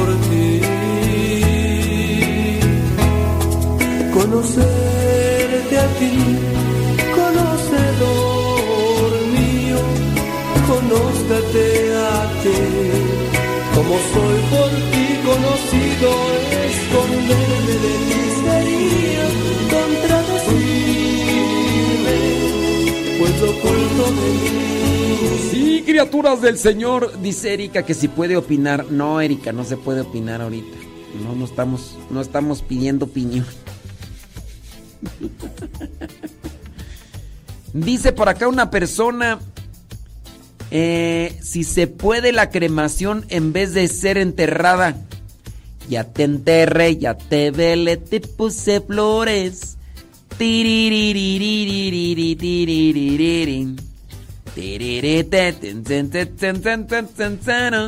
Y a mí que me conceda no volverte a ver, ni en apariciones. Sí, sí se permite la incineración o la cremación de los cuerpos en la iglesia católica. Sí se permite. Dice por acá, saludos de la Cruz C. Ándele, muchas gracias de la Cruz C. Póngale ahí cómo se llama porque pues nomás de la Cruz C, pues sabrá Dios. Miren, con relación a los problemas en lo que decíamos de los matrimonios, hagan el esfuerzo, hagan el esfuerzo. Hace falta que antes de señalarse los defectos de la pareja, hagan oración. De veras, hagan oración antes de, de señalarse los defectos. Antes de decir, tú es que tú eres esto, tú el otro. Antes de eso, digan, bueno, vamos a hacer oración. Ah, se llama Jorge. Ándale, Jorge de la Cruz, ¿eh? Sí. Hacer, a ver, voy a hacer oración para que todo lo que digamos nos ayude en una corrección fraterna. Antes, antes de agarrarse de las greñas como matrimonio, hagan oración los dos. Si los dos están dentro de las cosas de Dios, a ver, antes de hacer eh, pelea, vamos a orar. Antes de desgreñarnos, vamos a orar. Antes de reclamar, vamos a orar. Tener siempre presente ayudarse unos a otros. Y ya. Sí. Dice por acá, saludos. Si es cierto. Si es cierto, Rosalía Herrera, tienes toda la razón, ¿eh? Tienes toda la razón. Claro. Sí. ¿Dónde viste eso? ¿Quién sabe dónde viste eso? Saludos, dice. ¿Qué por acá? Mm, ¿A poco? No, pues sí. Pregunta, dice por acá. ¿Tiene un niño Dios que ya está quebrado? ¿Puedo tirarlo? No, mejor, mejor es, es, es quebrarlo. Trata de, de- quebrarlo y enterrarlo. Es que lo tiras. y después por ahí va a andar rondando. Va a estar rodando por ahí y, y no vaya a ser que alguien quiera hacer mal uso con estas imágenes.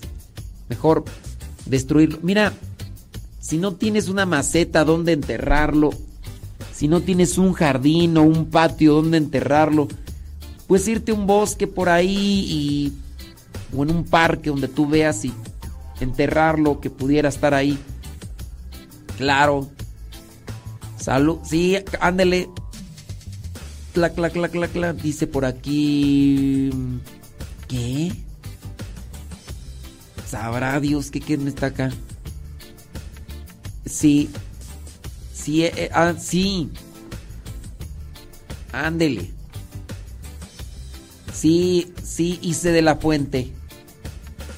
Ah, échele ganas. Sí. Dice, padre, lo hago al revés. Primero lo desgreño y después hago mi oración. Es que a veces me dan ganas de ahorcarlo. Santo Dios Todopoderoso. ¿Quién sabe si harán oración después de que se desgreñan? Sí. No, no, no, no, no. Busquen hacer la oración antes. ¿Qué dice por acá? Me dijo tantas groserías y me amenazó que ya no irá a su estudio. Por favor, padre, le sigo invitando. No diga mi nombre. Ayer me solo le hice. Él nunca me deja. Ayer me solo le hice. Ay, ya está difícil. de- ya desde ahí entenderles a las preguntas, criaturas. Ayer me solo le hice. ¿Cómo le hacemos? Ay, Es que no le entiendo. Meta en la administración del dinero para hacerme cargo de pagar los biles. Siempre retrasados en todo y pagando castigo. Ayer le pregunté qué pasó, por qué me hablaron, por qué estaba retrasado. Pues se molestó tanto que me dijo tantas groserías. Él es muy ofensivo. Ya se ha peleado en la calle. Y no, es que no le entiendo a tu pregunta. Dice, a mí me molesta de mi esposo que no recoja su plato y que me deje los calcetines todos enrollados. Pero más me enoja su carácter explosivo que dice y ofende y después como cordero. Pero a mí me hace enojar. Pero sí hubo momentos en que yo quería tirar la toalla. Pero aquí estamos a trabajar. Es mejor dormir tranquila y ganarse el dinerito honradamente con el sudor de la frente. Ay, es que me escriben varias cosas ahí revueltas que como que no le agarro ahí el asunto. Dice, ¿y la ropa? ¿Qué puedo hacer con la ropa? Mira, en dado caso quemarla. Ahora, si tú tienes, acuérdate que es que no es un niño Dios, es una imagen del niño Jesús. ¿Ok? Tú dices, esta ropita del niño, ok. Todavía se puede utilizar. En dado caso vas a comprar otra imagen, pues esa ropa puede servir para otra, la otra imagen. Tengan mucho cuidado porque hay gente que acumula imágenes del niño Jesús como si. co- como acumular calcetines. Así. Un montón. Las imágenes tienen un sentido y nos pueden ayudar a tener lo que vendría a ser una orientación de la fe. Pero hay que tener mucho cuidado en no, en no exagerar. De repente tienen muchas imágenes. Si en su caso ya no quieren tener imágenes, busquen a ver quién pudiera adoptarlas. Si ya no. Si ya ustedes ya dicen, estas no, no se pueden reparar y todo eso. Lo más recomendable para que no anden rondando en la basura es destruirlas y enterrarlas por ahí. Y ya. Dice, esto es para usted. No me dijo si ya lo tiene o no. No tengo no qué.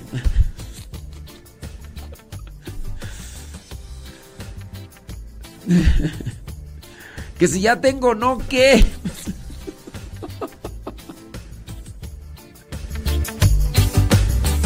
Llegando tarde el gallo se me desveló, no hay camisa que combine con mi triste pantalón.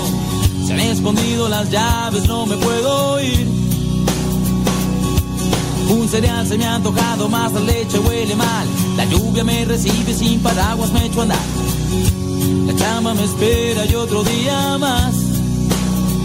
Otro día más. Cuán especial.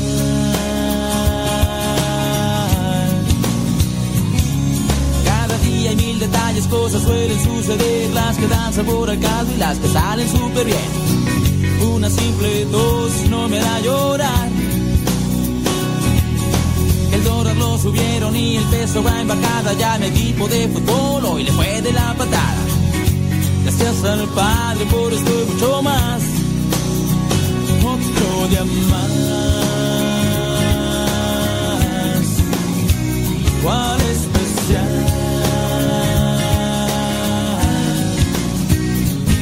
Al Padre gracias por lo que falta y lo que tengo. Por cada uno de mis fracasos y mis sueños. Porque a pesar de que soy gigante, aún sigo pequeño. Por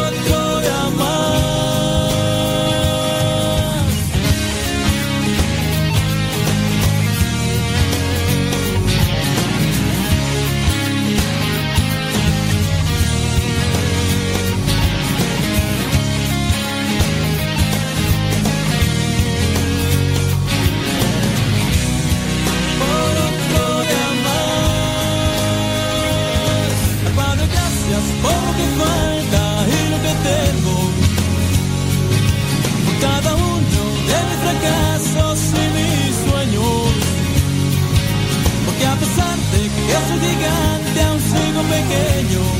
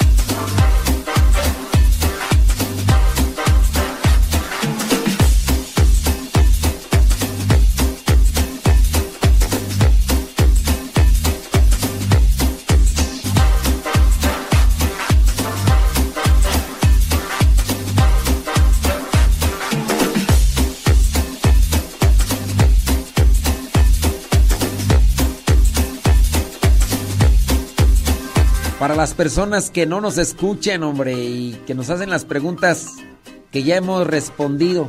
Por acá una persona dice, a mí me regalaron un niño, Dios. Miren, lo más recomendable es decir imagen del niño Jesús. Sí, eso es lo más. Entonces para las personas, ya hemos respondido muchas veces este tipo de preguntas. Dice que se lo regalaron, dice, pero que se le rompió el brazo, que qué pueden hacer. Miren, si pueden repararlo, bien. Y si no, lo más eh, conveniente es hacerlo pedacitos. No es ninguna falta de respeto. na- háganlo pedacitos y entiérrenlo en el jardín, en una maceta, en un parque, de manera que no ande rondando esa imagen. ¿Sí? Ándele pues. Saludos, dice. Una pregunta, ¿quién puede realizar la Santa Misa aparte del obispo, sacerdote y diácono? Muchas gracias. Pues nada más. No, el diácono no, no hace misa, ¿eh? Sí, el diácono no hace misa. Es celebración de la palabra. Solamente la misa la puede realizar el sacerdote y un obispo. El diácono hace celebración de la palabra. Ándele, muchas gracias. Vicens Nail. Es como uñas Vicentes, ¿no? Sí. Dice. ¿Qué tú por acá? Ah, qué bueno. Guadalupe Ayala. Dice. ¿Qué tú? Casada por las. Por dos leyes. Tuve tres hijos. Uno ya está con Dios. Soy tía de Miriam Reynolds Ayala. No sé quién sea ella. Eh, amiga de Patty y Paco. Muy bien. Sí, este, no sé quién es Miriam Reynolds. Sí. Hola, eh, sí. Ah, qué bueno. Ándele. Sí, échele muchas ganas, ¿eh? Ándele. Sí, sí, sí. Muy bien. Sí, ay, es que. Ay, Adira Rivera. El libro, ¿cuál libro? Ay, Dios mío santo. Después responde. Para su. Y no quiero que llegue hasta dice. tú mándalo, Yadira. Tú mándalo, tú, ya. Dicen. Es lo que pasa cuando hay. Eh... Ay, bad boy, bad boy, no saben escribir ellos, solo audio saben mandar. Pues sí, puede ser que sí. Dice, padre, pero sí pueden dar el, el evangelio. ¿De, ¿De, qué me hablas, Carmela Viñamina? Que si pueden dar el evangelio, el diácono permanente. Que si puede dar el evangelio, ¿cómo dar el evangelio? Sí, que dice, preguntan acá que si algunas que si las monjitas pueden hacer celebración de la palabra, sí. Sí, las, las monjitas pueden hacer celebración de la palabra. ¿Quién puede hacer una celebración de la palabra o una paraliturgia, también así llamada? Un laico bautizado puede hacer celebración de la palabra, puede la paraliturgia un laico bautizado. Entre ellos, monjita, uno o una, aunque no sea monjita, puede hacer una celebración de la palabra. En la celebración de la palabra no se hace consagración. No se hace consagración. Se puede dar la comunión, pero no hay consagración. De hecho, algunos de nosotros Sacerdotes, a veces hacemos celebración de la palabra. Por ejemplo, hay veces que las personas piden una celebración de acción de gracias por los tres años de sus chamacos.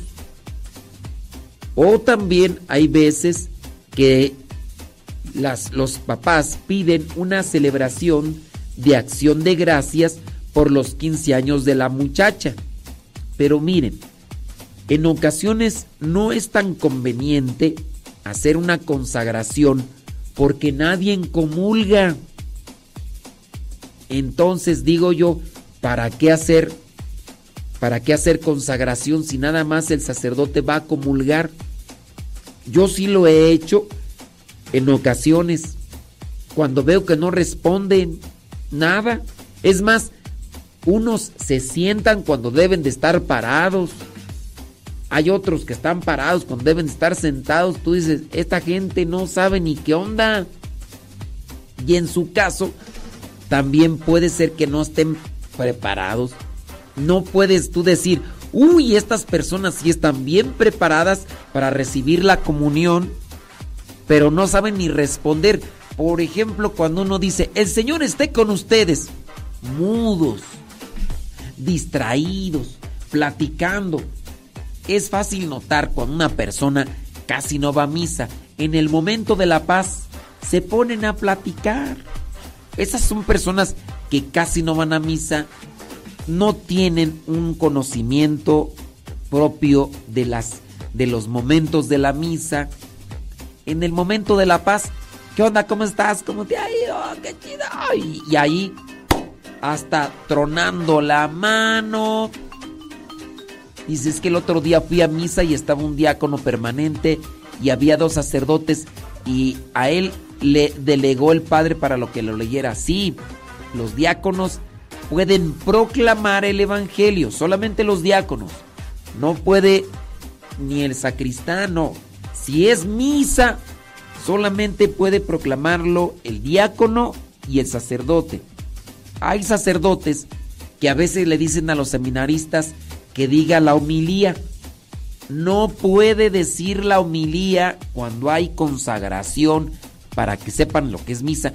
No puede decir la homilía un seminarista o una monjita o un laico. Aunque sea seminarista, no puede. Pero si el diácono, si es con misa, donde hay consagración, solamente puede proclamar el Evangelio el diácono. Y también puede dar la homilía. Pero no es correcto, no es correcto, no es que sea inválida la misa si dice la homilía un seminarista. Tampoco es correcto que se dé la homilía con títeres o con payasos o con obra de teatro. Así sea misa para niños. No es correcto. No quiere decir que si se hace con títeres y demás sea inválido. No. Pero sí este es incorrecto. Y hay que decirle que ese es un abuso litúrgico cuando se haga de esas formas o de esas maneras.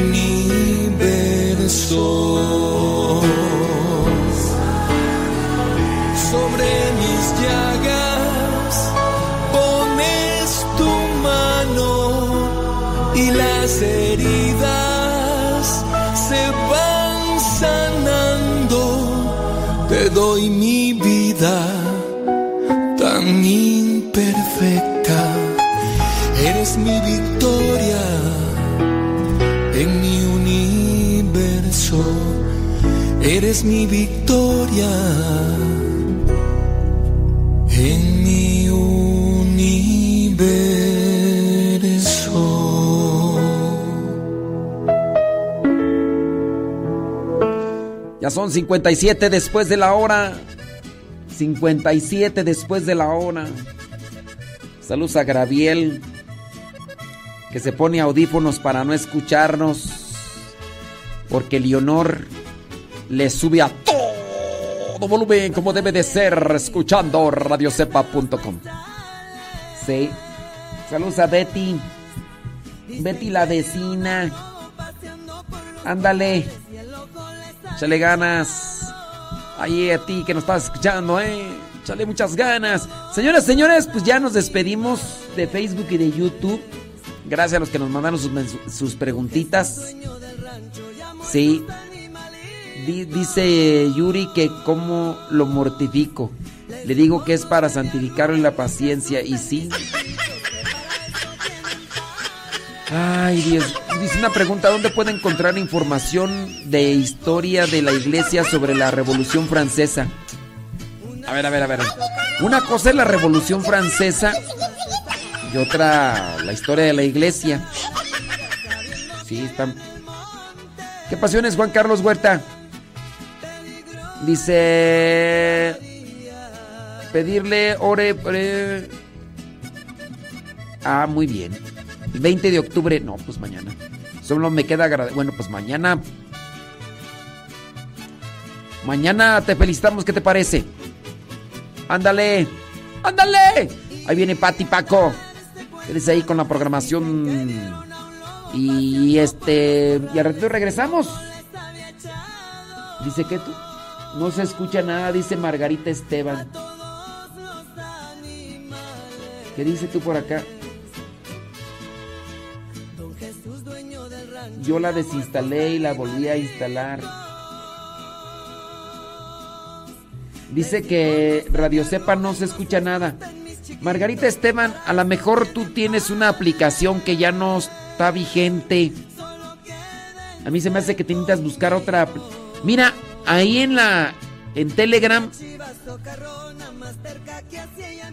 Ahí puedes encontrar la dirección de las nuevas aplicaciones. Hay varias aplicaciones de Radio Cepa. Y unas de ellas están más bien con relación a. a los nuevos teléfonos. Esos de 5G y todo ese rollo.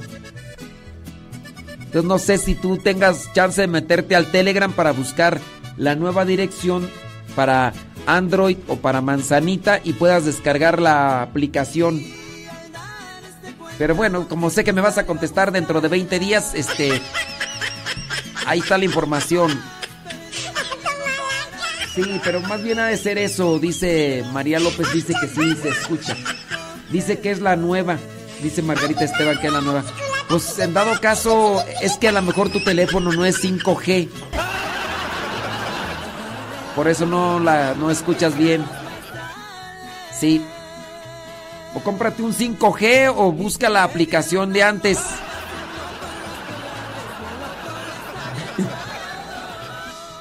Ahí, ahí tú verás. O busca la aplicación de antes, la de antes, porque a lo mejor a mí se me... O compras un teléfono nuevo o busca la aplicación de antes.